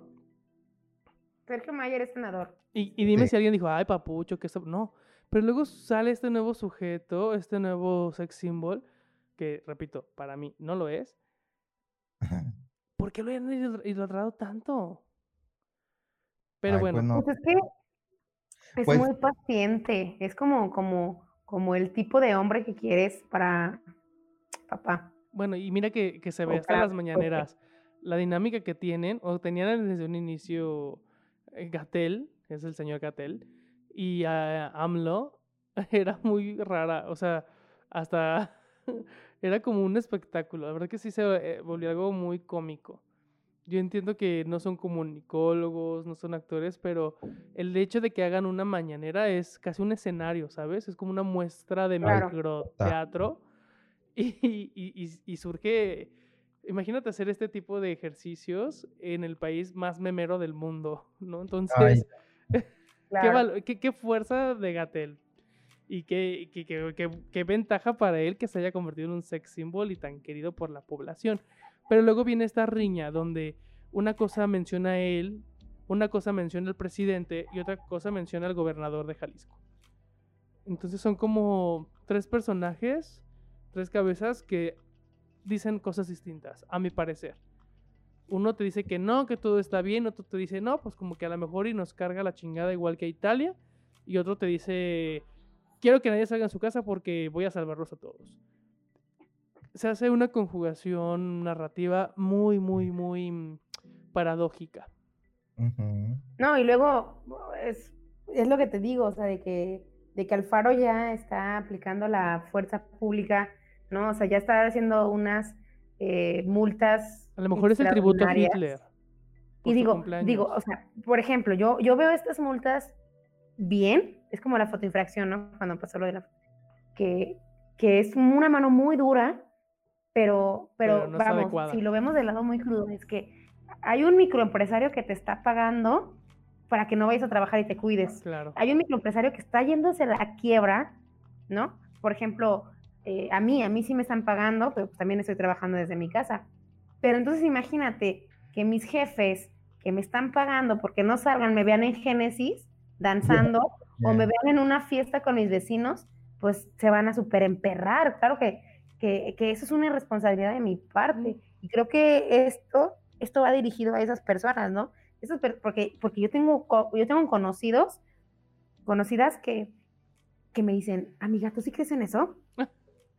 No. Ah, pues sí, no. Ay, no, son los papás. Oye, me acordé de un m- m- macrochisme de muy similar en esta cuestión de lo que es trabajar. Ubican un programa ahí más o menos famoso que se llama Ventaneando, Claro, Claro. cómo no, donde la cabeza del programa pues es una señora pues ya mayor y Pati Chapoy también está ahí. Este, entonces es Ah, un programa de espectáculos y pues creo que es de los más longevos y reconocidos en México. Sí, Y comienza todo esto del coronavirus. Entonces, pues esta mujer se tiene que ir a su casa a transmitir el programa resguardada. Y pues también. Pati Chapoy, pues por solidaridad también se va a hacer sus programas desde casita, por la edad también. Y queda Ujú. al frente Bisoño y pues la chaviza, ¿no? La chaviza entiéndase personas más de 40 años. Ajá. y cubren los programas día a día y día a día. Muy bien, pues éxito total. Pero recuerden que hay también una problemática ahorita en México de que el dueño de lo que es TV Azteca, del Grupo Salinas y de otras empresas muy vivaracheras en la cultura popular mexicana, donde Ajá. mucha gente compra sus itálicas este, y que nos llenan de medio ahí cuando vas caminando por la de Hidalgo o por Santa Tere. Ey, pero bueno. La hipoteca, 500 mensualidades. Me desvío. bueno, De 15 pesos. El programa inicia con esto de que pues hay que cuidar mucho a, a- a Pedro Solita, a esta Pati Chapoy, que coronavirus esto está muy fuerte, quédate en casita y pues entran como en esta campaña de protección social, eh, de resguardo social, perdón. ¿Y qué creen que pasó? Ay, ¿Qué no, qué pasó? coraje. Ay, Pues no. un día me falta mi amiga Bisoño, si lo ubican, esta güerita, Una güerita. una güerita muy risueña, muy anda, pero no es. Una, una chava muy, este, muy sonriente, muy barachera. Es, ay, ese es el, el chile piquín en el programa. ¿Cómo me hace Ah, reír ya. la bisoño? Ay, no, es tremenda. Pero bueno, cállate que un día se reporta enferma. Entonces que se reporta enferma y que muy malita y que mucha tos y que ni el vaporú le hacía. Entonces, pues falta, ¿no? Entonces la Pati Chapoy de que bien preocupada y haciendo todo un programa de que no tengan conciencia y hay que cuidarnos. Es que este virus a todos nos puede pasar, no importa ni tu rango social, económico, ni tu color de piel, ni tu nación, nada, nada. O sea, el virus no discrimina y bueno, se echó toda una faramaña. Pues no me van sacando, filtrando unas fotos del bisoño en su casa haciendo una pool party con unos chavitos. Neta. Cierto. Sí, se los juro, se los juro, juro. Entonces se filtran las fotos y el bisoño ahí, jejijiji, jajaja, pues se puso una borrachera con, y puro chavito, ¿eh? O sea, ahí no había ni una sola mujer cisgénero. Este, pues se puso crudote y se reportó enfermo, yo creo. Y después Bisoño puso de que no, ya, ya estoy bien, me hicieron las pruebas del COVID y bendito sea la Virgencita de Guadalupe, estoy más que sano. Ay, pues qué bueno. Ey. Se filtra esto. ¿Qué creen que pasó? ¿Qué pasa? Mm, Pues que la Patti Chapoy fue la que filtró las fotos y ¿Qué? Eso las hizo difusión. ¿Cómo? Ujú. ¿Qué? Ella dijo, me parece una falta de profesionalidad y de respeto para la situación social Profesionalismo. a lo que este sujeto ha acudido y ella fue la que dio el- la luz, el pitazo, fue el que lo reportó, eh, lo denunció dentro de lo que es eh, pues, los campos legales de TV Azteca y me los, me los suspendió tres días nada más porque no pudo correrlo. Ella pidió su renuncia, pero el jefe el jefe Salinas no accedió. Entonces, ahí habla de que, imagínate que tu propia jefa sea la que te expone en un programa de, de- de chismes. O sea, ay no, Oh. ya no sé qué pensar. Y la Pedro sola contando sus días de cuarentena. Ey, es como si tú solita, como si fueras enfermera y te tuvieras que hacer tú sola el Papa Nicolau. Ahora, pasa esto en uno de los programas más importantes. Qué pendeja eres. Pasa en uno de los programas más importantes de TV Azteca. ¿Lo es? Lo es. Sí, sí, sí.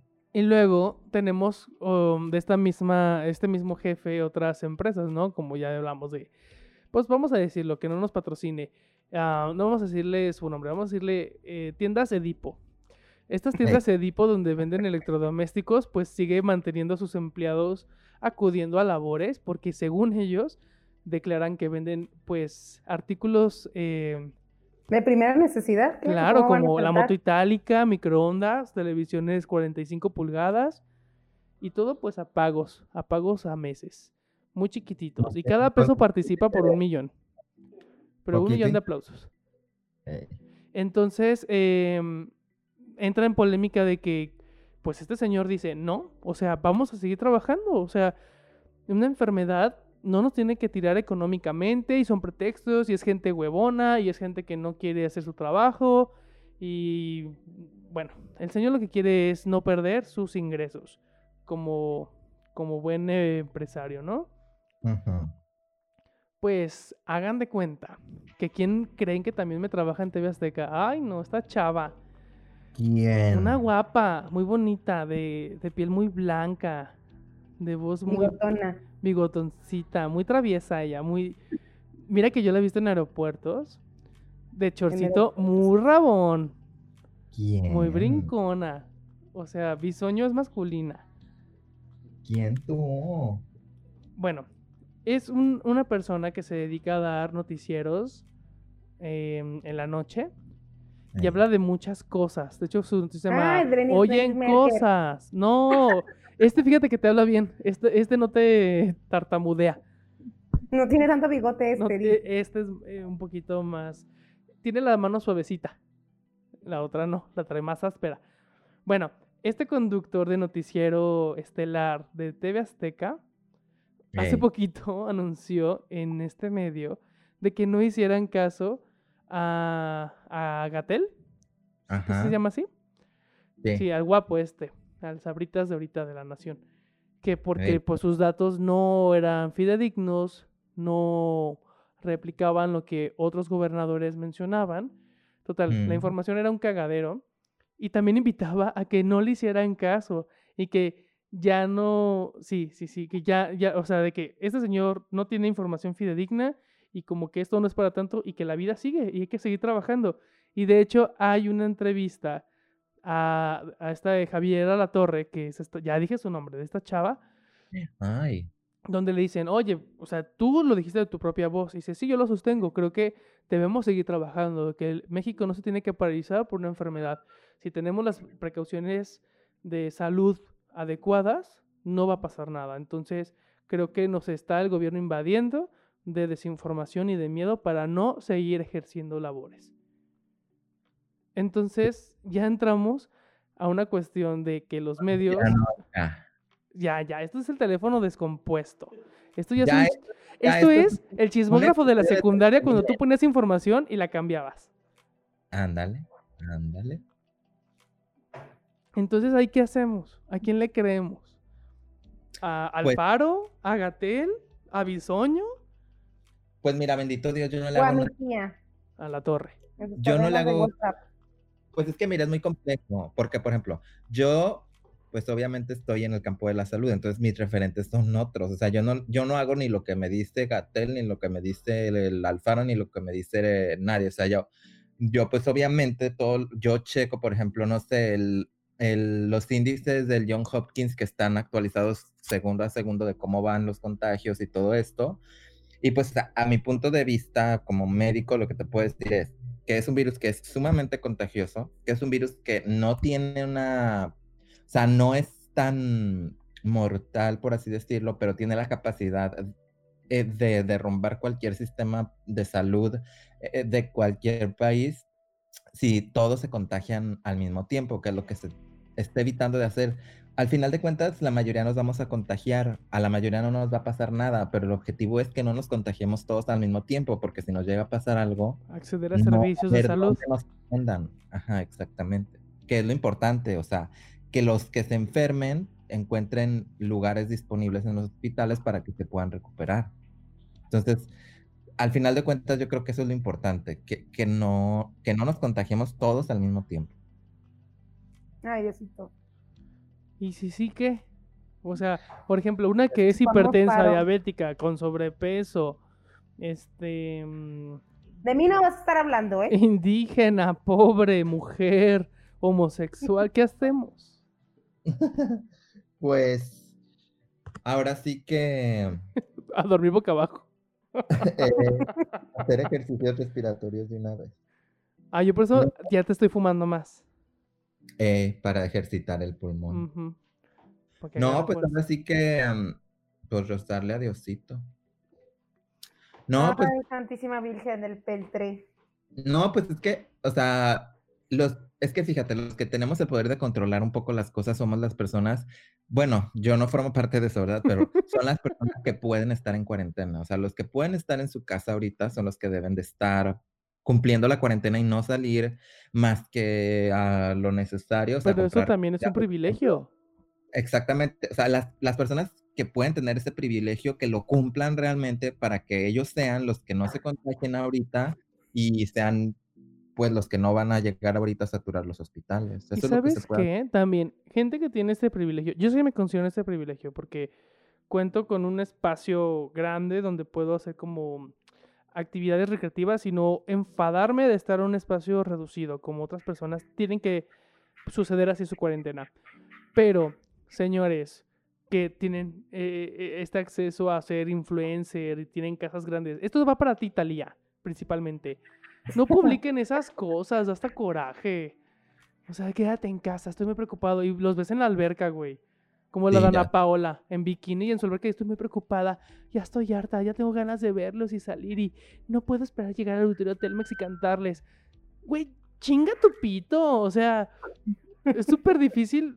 Yo imagino una, una familia de seis personas viviendo en un departamento. Exactamente. O O sea, en casa de Infonavit. Ajá, entonces seamos un poquito más conscientes también de, de que si van a publicar cosas de Yuya, ¿no? Hola, les voy a enseñar cómo hacer una alberca en el patio de su casa. Vete a la verga, pinche Yuya. O sea, apenas tengo regadera y mi regadera, no sé, va a ser así como con una botella de Coca-Cola picoteada del PET para que me salga en forma de, de chorritos. O sea, Ajá. ser un poquito más congruentes y que sí, a ver, si tienen esta postura de privilegio, de influencer, sean un poquito más conscientes y si pueden hacer actividades, va. Hay gente que dice, no, güey, yo vivo de mis rentas. Pues condenen la renta. Si se dice así, no condenen. Condonen, con condón, condonen. Con un porcentaje que condonen está padrísimo, ¿eh? O, o tal cual, si ustedes son así como que tan privilegiados, digan, va, la renta, este, este mes va por mi cuenta. O sea, si pueden. O sea, si ustedes dicen, oh, bueno, con mis ahorros puedo sobre... Do it. Hay gente que la verdad no, o sea, y sí se ve necesitada y se ve forzada a seguir trabajando y que claro que se ve el miedo. Otra Ajá. cosa también sobre este tema. Es que la recesión económica se va a venir. Va a venir, nos va a venir. más miedo. Y, y hay que ir pensando en estrategias sociales, educativas y económicas para confrontarla. Hay, que, hay que ir trabajando en eso. Los que podamos eh, pensar en casita y que tengamos estas herramientas, hay que empezar a generar este tipo de proyectos. Pero también, miren, si les cuesta mucho quedarse en casita, les cuesta mucho batallar con su yo aburrido, ok. Pero si no, mínimo, no le tiren cloro a los médicos. No les Oye. avienten el café encima. No les quemen los hospitales. Oye, que en Monterrey quemaron un hospital. En Michoacán también. Ah, también, hijos. de- Ujú. o Ahí sea, sí, cuando yo pienso que, que tenemos en la cabeza. ¿Cuál es la lógica? ¿Cuál es la lógica? Es como, a ver, ¿dónde curarán gente con COVID? ¡Quémenlo! Es como, O sea, ¿por? exacto, exacto. Es como, ay, me Pero ex- es que mira, ¿cómo, cómo no queremos que exista gente que piense así? Si los medios de comunicación masiva los confunden. Aparte, ay, Claro. bueno, WhatsApp es un arma mortal, ¿no? De que cualquiera puede hacer un audio y decir cualquier estupidez y todos vamos a tener una tía o un tío que lo va a compartir, ¿no? Sí, sí, sí. Oye, Y que te va a decir, es mi tío, es mi tío Jacinto. Un déjate. saludo a Dani ahí donde esté. Eso, eso incluso desde recomendaciones médicas, ¿sabes? A mí me llega un montón de mensajes de cómo eh, eh, combatir el COVID. Un ajo al día. Gárgaras con limón y bicarbonato. El COVID se soluciona con gárgaras con alcohol. Entonces, me hace una falta de respeto porque, ay, no, no sé, no sé, es como ni discutir con esa gente, ¿sabes? Y yo, yo me siento mal de no responderles algo como, oye, este, no es así. Pero no me quiero meter en problemas ajenos. Pues no, pero si es alguien que conoces y le dices, oye, no estás compartiendo estupideces. Ahora sigue, perdón por la expresión, pero chiflen a su Oye, flauta. Como, ¿puedo, puedo compartir, si el productor me deja, un audio que mandaron? Que ya anda circulando en las redes sociales sobre una, una teoría conspiratoria en Jalisco. ¿Sí puedo? Ah, ya sé cuál es. Ay, que me este Lemus. Lemus publicó y que era falso, ¿verdad? A ver, ahí va. Se los voy a escuchar, ¿eh? A ver. Ándale. A ver si se puede. Atención. Espérame. Ay, espérame, Jovita. Que casi, casi te lo juro, que es un material que sí me mandarían, ¿eh? Sin bronca. Pero ahí va. ¿Dónde lo pongo producto aquí? ¿Aquí lo pongo? Ahí va, ¿eh? Escuchen bien. Ok. Ay, es que no le hallo el Excel. Espérame, ya.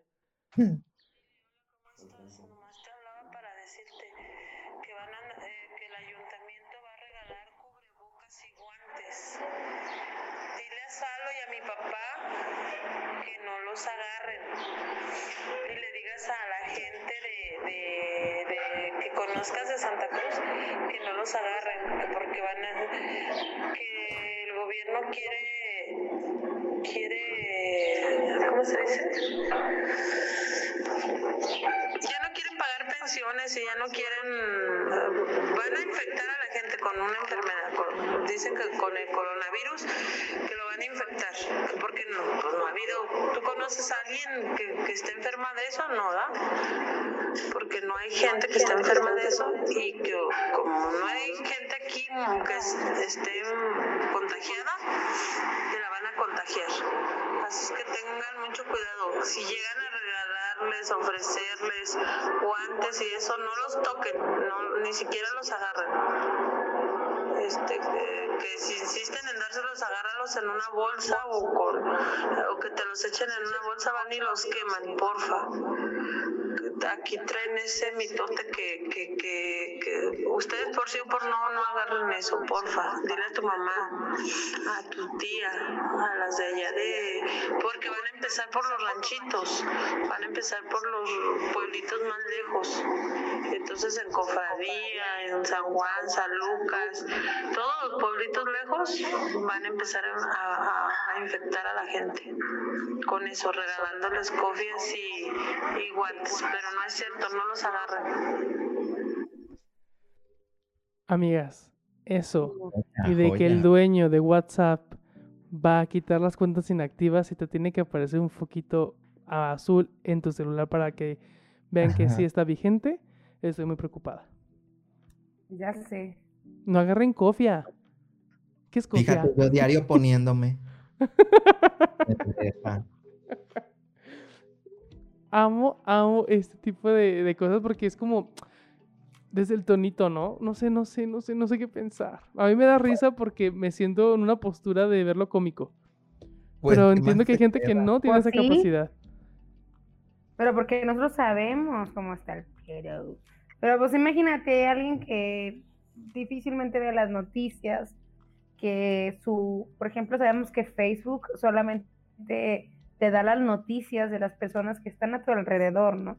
O sea, Ujú. la- o sea, te, te filtra las noticias de las personas con las que más convives o interactúas.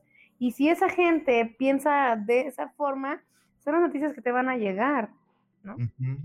O sea, o sea, lamentablemente, pues este es el ejercicio de la reverbera, como, como analizar cómo somos la generación más privilegiada en cuanto a la información, pero la más huevona, porque sabemos o conocemos lo que queremos conocer, no lo que debemos, no lo que tenemos, lo que, no lo que necesitamos, sino lo que queremos y nos conviene saber. Amiga, Ahora. tienes la boca llena de razón. Y de rosetas de maíz. Es lo que te iba a decir, migaja, seguramente.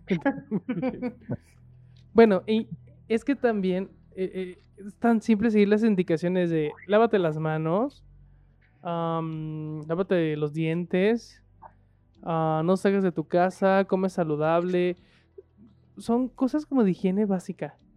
Mira, tan fácil como dice Diego, ¿no? De que nosotros que estamos en cuarentena, que tenemos el privilegio de poder estar en cuarentena, tenemos que contrarrestar eh, todos esos estragos, eh, o todos los estragos que se van a venir en cuestión de salud, ¿no? O sea, nosotros tenemos la responsabilidad social de, de, de, de, de pararlo un poquito o de darle chance a la gente que tiene que ir a trabajar, que trabaja en Starbucks, que trabaja en Electra, que trabaja en cualquier empresa del SEA, En que el hospital. trabaja en, en los hospitales, que tiene que salir a repartir comida en su bici, en su moto, ¿sí? O sea, darle chance a ellos que se enfermen, que, o sea, lamentablemente, pues, que, que tengan su respirador, que se alivien, y, y, y, y, pues de una u otra manera es un virus que no se va a terminar hasta que exista una vacuna, o hasta que todos nos contagiemos y nos hagamos inmunes.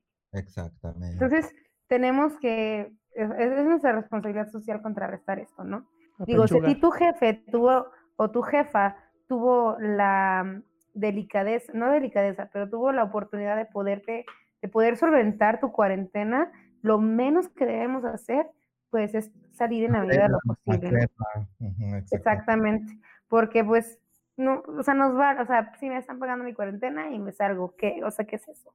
Ay, Exacto. es que tengo que, tengo que comer, o sea, no tienes que comer, o sea, ahí puedes ir a las 8 de la mañana al súper, que estás solo, tú solo, o sea, by yourself, Y no hagas súper para un día, súper para dos semanas, por Exacto, ejemplo. Si están- exactamente, si te están pagando una nómina, ¿no? Tengo una trabajadora del hogar, bueno, pues no se están pinche, ya sé que no te están, o sea, ya sé que a lo mejor no te están pagando completo, lo que sea, pero no seas tan, tan, ahora sí que hijo de quien tú quieras, y, y- y, pues págale, ¿no? O sea, hazle llegar de una, en su tarjeta de saldazo o lo que quieras, hazle llegar su, su semana, porque pues lamentablemente los trabajadores del hogar es, es una realidad que están viviendo. O sea, no Los seas... albañiles, ¿no? no si tienes boomer. un trabajador en casa, si conoces algún trabajador de casa, haz- haz- hazle una despensa. El, el otro día fui a casa de mis papás. Yo estoy en cuarentena, pues, y mis papás también. Mis papás tienen un cerco, un, un este, ¿cómo se llama? Cerco de, de seguridad impresionante.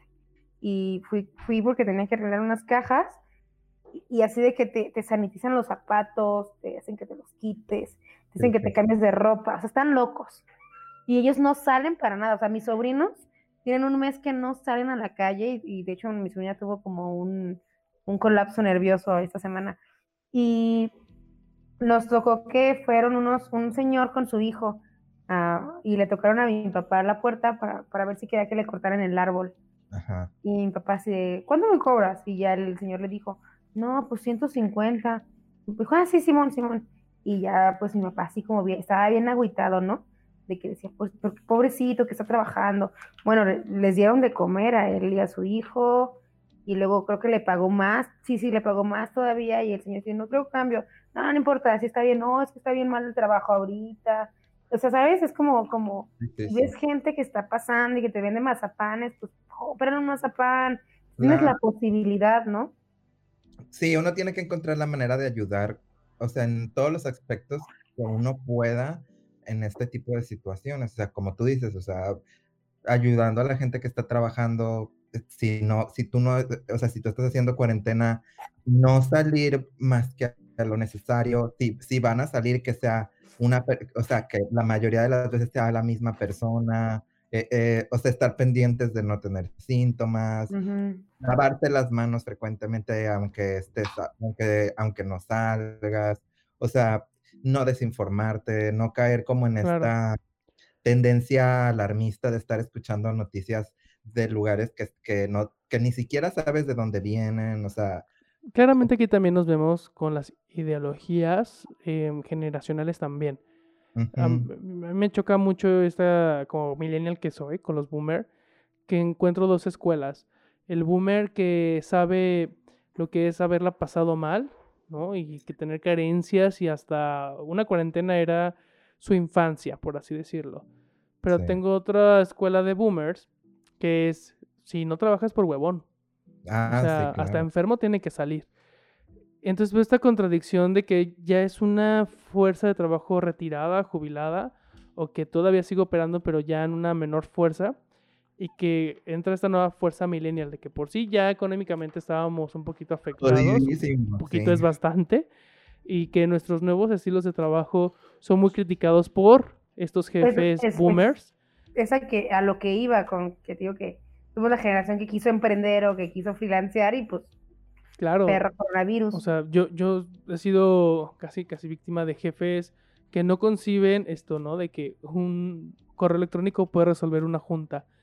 Ay, y que hasta me han citado a juntas, a juntar a todo el personal y para cosas tan tontas o que ni siquiera son de mi área y que se tienen que resolver por teléfono por insistencia del personal, ¿sabes? De, desde coordinadores, a comunicación o otro, otro tipo de, áreas. Oiga, ¿qué es lo que necesita? No, pues esto. No nos tenemos que juntar. Lo podemos resolver una llamada, en un correo o desde casa. Pero simplemente la respuesta ha sido, no, es que no quieren trabajar. Hay que vernos. Hay cosas que se tienen que hacer en, en momento, en vivo. Entonces, yo veo que al menos en Jalisco varias empresas siguen laborando con esa ideología de estos jefes de, aquí se viene a trabajar aunque estés engripado, ¿eh? O sea, aunque te rompas una pata, vienes y trabajas. Entonces creo que estas ideologías son más agresivas y peligrosas que un pues un bicho chino. Ay, el No. virus chino. Está, está muy abierto a la discusión próximamente. Eh, estaría padre tener como otras ideas, ¿no? Eh, otras, eh, otras opiniones. Ojalá nos pudieran escribir para seguir platicando sobre esto, porque creo que ya nos alargamos un chorro en el, en el tema. La novedad.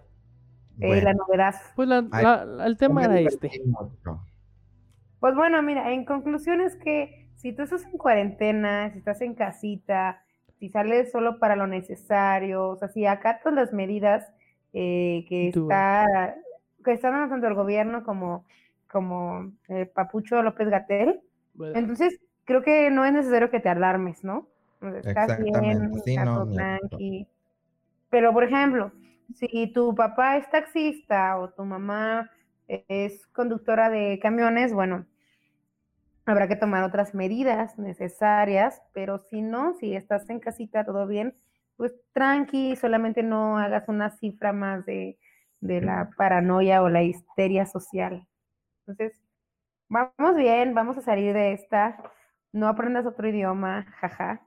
Ay, sí, sí, no empiecen con sus cosas de que aprovecha el tiempo y conviértete en lo máximo. fíjate, Ay, Te no. voy a decir una cosa, te voy a decir una cosa, yo soy muy ansiosa, súper, bueno, todo el mundo lo sabe.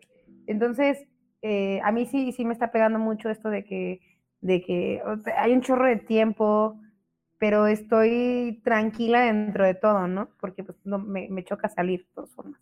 No Sí, como no, agorafobia. Que tampoco la como obligación, ¿no? De que tienes Ajá. que hacer un curso, o sea, pues no date tiempo. Si quieres aprender algo, te van a hacer.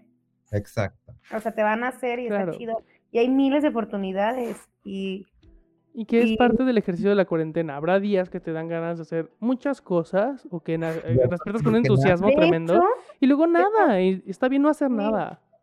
de hecho, me gustaría eh, por este medio que solamente me escucha mi mamá y mi tía decir que este quiero, quiero, quiero empezar como clases en línea, como para quien quiera eh, eh, aprender. Ya tuve una de cinco, de cinco estudiantes. Entonces, si les late a- aprender ajedrez, pues podemos hacerlo próximamente. Y creo que se puede hacer como esa red de apoyo, ¿no? Pues es una gran oportunidad para mejorar tu currículum o mejorar así como, como lo quieras aprender, siempre y cuando te nazca, o sea, que no sea como una Incluso obligación de, de, de interacción social, ¿sabes? claro, también, Se ajá. O necesita sea, un- interacción social. Sí, sí, sí, o sea, de que te desconectes de esta realidad de estar siempre encerrado o encerrada, estar haciendo las mismas cosas, eso está padrísimo, ¿no? Pero si dices, no, la verdad es que me quiero pasar acostada viendo Netflix, Exacto. ah, chido, entendible, está padre, nadie te va a juzgar, pero sí me gustaría como, como empezar un proyectillo por ahí de, de unas cuantas personas que quisieran unirse, Ok. está padre, estaría padre. Esta nueva religión que estoy haciendo. Este secta. culto. eh, Y, y pues nada, o sea, invitar a más personas que, que tengan como alguna habilidad extra, eh, pues una red de apoyo, ¿no? Para esto que les digo, de mejorar el CV, mejorar solamente tus habilidades, ¿no? Dibujo bien chido, ah, pues hazte unas clases en línea, estaría chidísimo. O charla, ¿sabes? O sea, yo lo, mucho lo que he hecho con, ni siquiera con amigos, gente con la que solo llegué a relacionarme muy brevemente y que ahí los tengo por en Facebook, de que hasta me marcan y hablar, platicar, platicar Ay, no, a mí de no me marquen, me choca, me choca hablar por teléfono. A mí me encanta. Yo, yo, yo pensaba que no me gustaba hablar por teléfono, pero he hecho este ejercicio de programar hasta llamaditas y, o sorpresa y las tomo y me la ha pasado muy bien. Y son pláticas de, oye, ¿cómo fue tu infancia? ¿O qué ha pasado? O, banales, ¿no? Ay, no sí, estas pláticas ¿te gusta forzadas de? ¿qué serie viste? ¿Te gustó o no te gustó? Ay, no, me choca eso. No. Pero sí un poquito como de conocer como citas a ciegas. Yo lo veo como un chat, pero de voz. Pues está chido, o sea, Ah. el chiste es como no nada más eh, preocuparnos por la cuestión de salud física y económica, sino también nuestra salud mental, eso es muy importante. Los Claro. psicólogos y las psicólogas siguen dando te- psicoterapia en línea, eso está muy padre, o sea, que, que no lo dejes varado o no la dejes varada y sigue tomando tu psicoterapia, te va a ayudar muchísimo.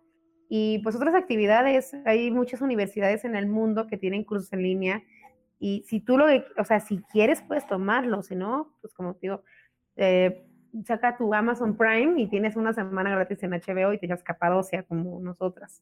te echas la, el Will and Grace. ya El está. William Grey ya está, está padrísimo y no hay nada mejor que ver William Grace. Es lo mejor, sí. O también hay muchos libros gratuitos en varias plataformas. De hecho, por Rúa sacó varios libros electrónicos gratuitos que pueden descargarlos. O, Sí. o sea, hay varias formas, hay varias formas, pero sí, yo, yo entiendo esto. Si ustedes un día se sienten muy estresados, se sienten mal, en cuarentena o sin cuarentena, háblenlo. O sea, comuníquenlo. No tengan miedo de tomar un teléfono o un mensaje y decir, oye, hoy me siento ansioso, hoy no puedo dormir, hoy siento que estoy muy mal. De verdad, háganlo. Y, y hasta va a ser un ejercicio de aprender con qué gente sí puedes hablar de esto y con qué personas no. Que comúnmente los que hemos pasado por malos momentos de ansiedad somos un poquito más empáticos en esa área. Pero Exacto. creo que también es importante, mediante esto de, de- del COVID-19, que también afecta mentalmente, mostrar, yo cuando leo las noticias me siento mal y decirlo, ¿no? O sea, expresarlo uh, un poquito más fidedigno, no solo mediante memes, sino decir, oye, hoy me siento de la fregada, me siento expuesto, siento que ya empiezo a somatizar que estoy malo de la garganta y, y buscar que también te calmen. O sea, eso es parte de la naturaleza social, el interactuar con otros para saber qué tan bien estamos. Y ese ejercicio tenemos un gran privilegio en esta era de la tecnología de la comunicación. Antes no sé, o sea, me imagino que era un poquito más difícil. Estaba también viendo así artículos de cómo otras sociedades superaron pandemias. Y por ejemplo, Tesla, en lo que fue la... que, que tuvo una de las pandemias también, se encerró y inventó un montón de cosas. Y San Newton. También. ajá, o sea, que estuvieron encerraditos y que, pues en su encierro lograron un montón de cosas y sobrevivieron a, a- a la peste negra, pero que les hacía mucho daño la ausencia de interacción social, pero tenían un gran, em, una gran técnica que fue, fue escribirse cartas. Entonces, que se escribían cartas y que se las hacían llegar Exacto. y se sentían motivados, se sentían con un rayo de sol en el alma y que Claro. mucho de su investigación fue cómo preservar eh, el sonido o las memorias de las personas mediante códigos. Y ahí creo que volvemos a esta nueva era de la comunicación, que estamos padeciendo de esto, y las nuevas formas en cómo nos estamos comunicando, cómo podemos hacer una revolución, cómo nos podemos educar unos a otros. Eso me parece padrísimo, ¿no? De que si Ceci tiene este conocimiento sobre ajedrez, cómo lo puede compartir desde su casa a otros de manera inmediata. Eso es súper milagroso, ¿sabes? Es muy Harry Potteriano. Ujú. Ay, qué horror. Ay, te encanta. Cállate. Ya, ya, ya estamos Bueno. descubriendo la becaria y yo que si eres otaku. Ay, cállate ya. Estamos haciendo una batería psicométrica que se va, a llamar prueba de la Ceciton, Qué donde va a medir tu nivel de otaku. Qué asco. Pues bueno, creo que ya llegamos a nuestro fin después de cuatro horas de grabar este, este episodio especial del COVID. Y muchas gracias a nuestro invitado especial que nos regaló dos horas de su valioso tiempo, Que próximamente nos va a pasar la factura con su asistente, claro. porque es una persona muy que ocupada y que está viviendo una situación muy difícil de trabajar en un centro de salud que además es un centro pues De- bien contagioso. Ya sé, amigas. Se- Manden buenas vibras. Diosito nos, que la Santa Virgen del Peltre le- nos dé la dicha de verle próximamente su carita Claro. aquí en Guadalajara. Vas a ver, aquí ya desde la reverbera estamos haciendo un ritual de agradecimiento para cuando te veamos por tus servicios, te vamos a aventar un balde con cloro en gratitud. Hija de tu madre. Se está usando mucho en el norte, entonces queremos, queremos ser congruentes. Ok, me parece bien. No, pues muchas gracias a ustedes por invitarme. Igual, pues cuídense y pues todos hagamos lo que se nos pide y para que pues esto se acabe lo más rápido que se pueda y poder volver a vernos nuestras caritas en vivo y en directo. Me urge ir a. Génesis, amigo. Ay, no, yo también estoy pensando que, ¿qué vamos a hacer ya cuando podamos vernos el rostro? Fíjate que estaba Hola. también viendo que Profe. muchos festejaban con orgías. ¿Qué les parece? Cuando yo vi la película de Jojo Rabbit, que la niña sale por fin, spoiler, y sale y, y se pone a bailar, yo no entendía hasta hoy, ¿sabes? Claro. O sea, que sale y le da el sol y que se pone a bailar, y digo, Yo prefiero lo de las orgías. Yo creo que sí voy a festejar en Voltio. Están qué invitados. asco. Pero bueno, bueno, entonces ya terminamos lo que fue la reverbera. reverbera. Yo soy Josué Narciso, si me encuentran en todas mis redes sociales. Yo soy Adriana Cecilia Corona, me encuentran así en las redes, y Frida Nipol en Twitter. Nunca uso Twitter porque la última vez que usé Twitter perdí un amigo. Ay, Y hiciste bien, hiciste bien, fue un favor. Sí, te hicimos un favor. Y Sí. yo soy Diego Tolentino y me encuentran así en el Facebook y en Twitter como doctor-tole y pues en Instagram también. Ay, es bien cotorra, ¿eh? Así como la ven de doctora, es bien cotorra la red social. Es mucho charrito. Ahorita, ahorita está en afilada, pero sí es muy cotorra. luego, pues, luego exhibiéndola.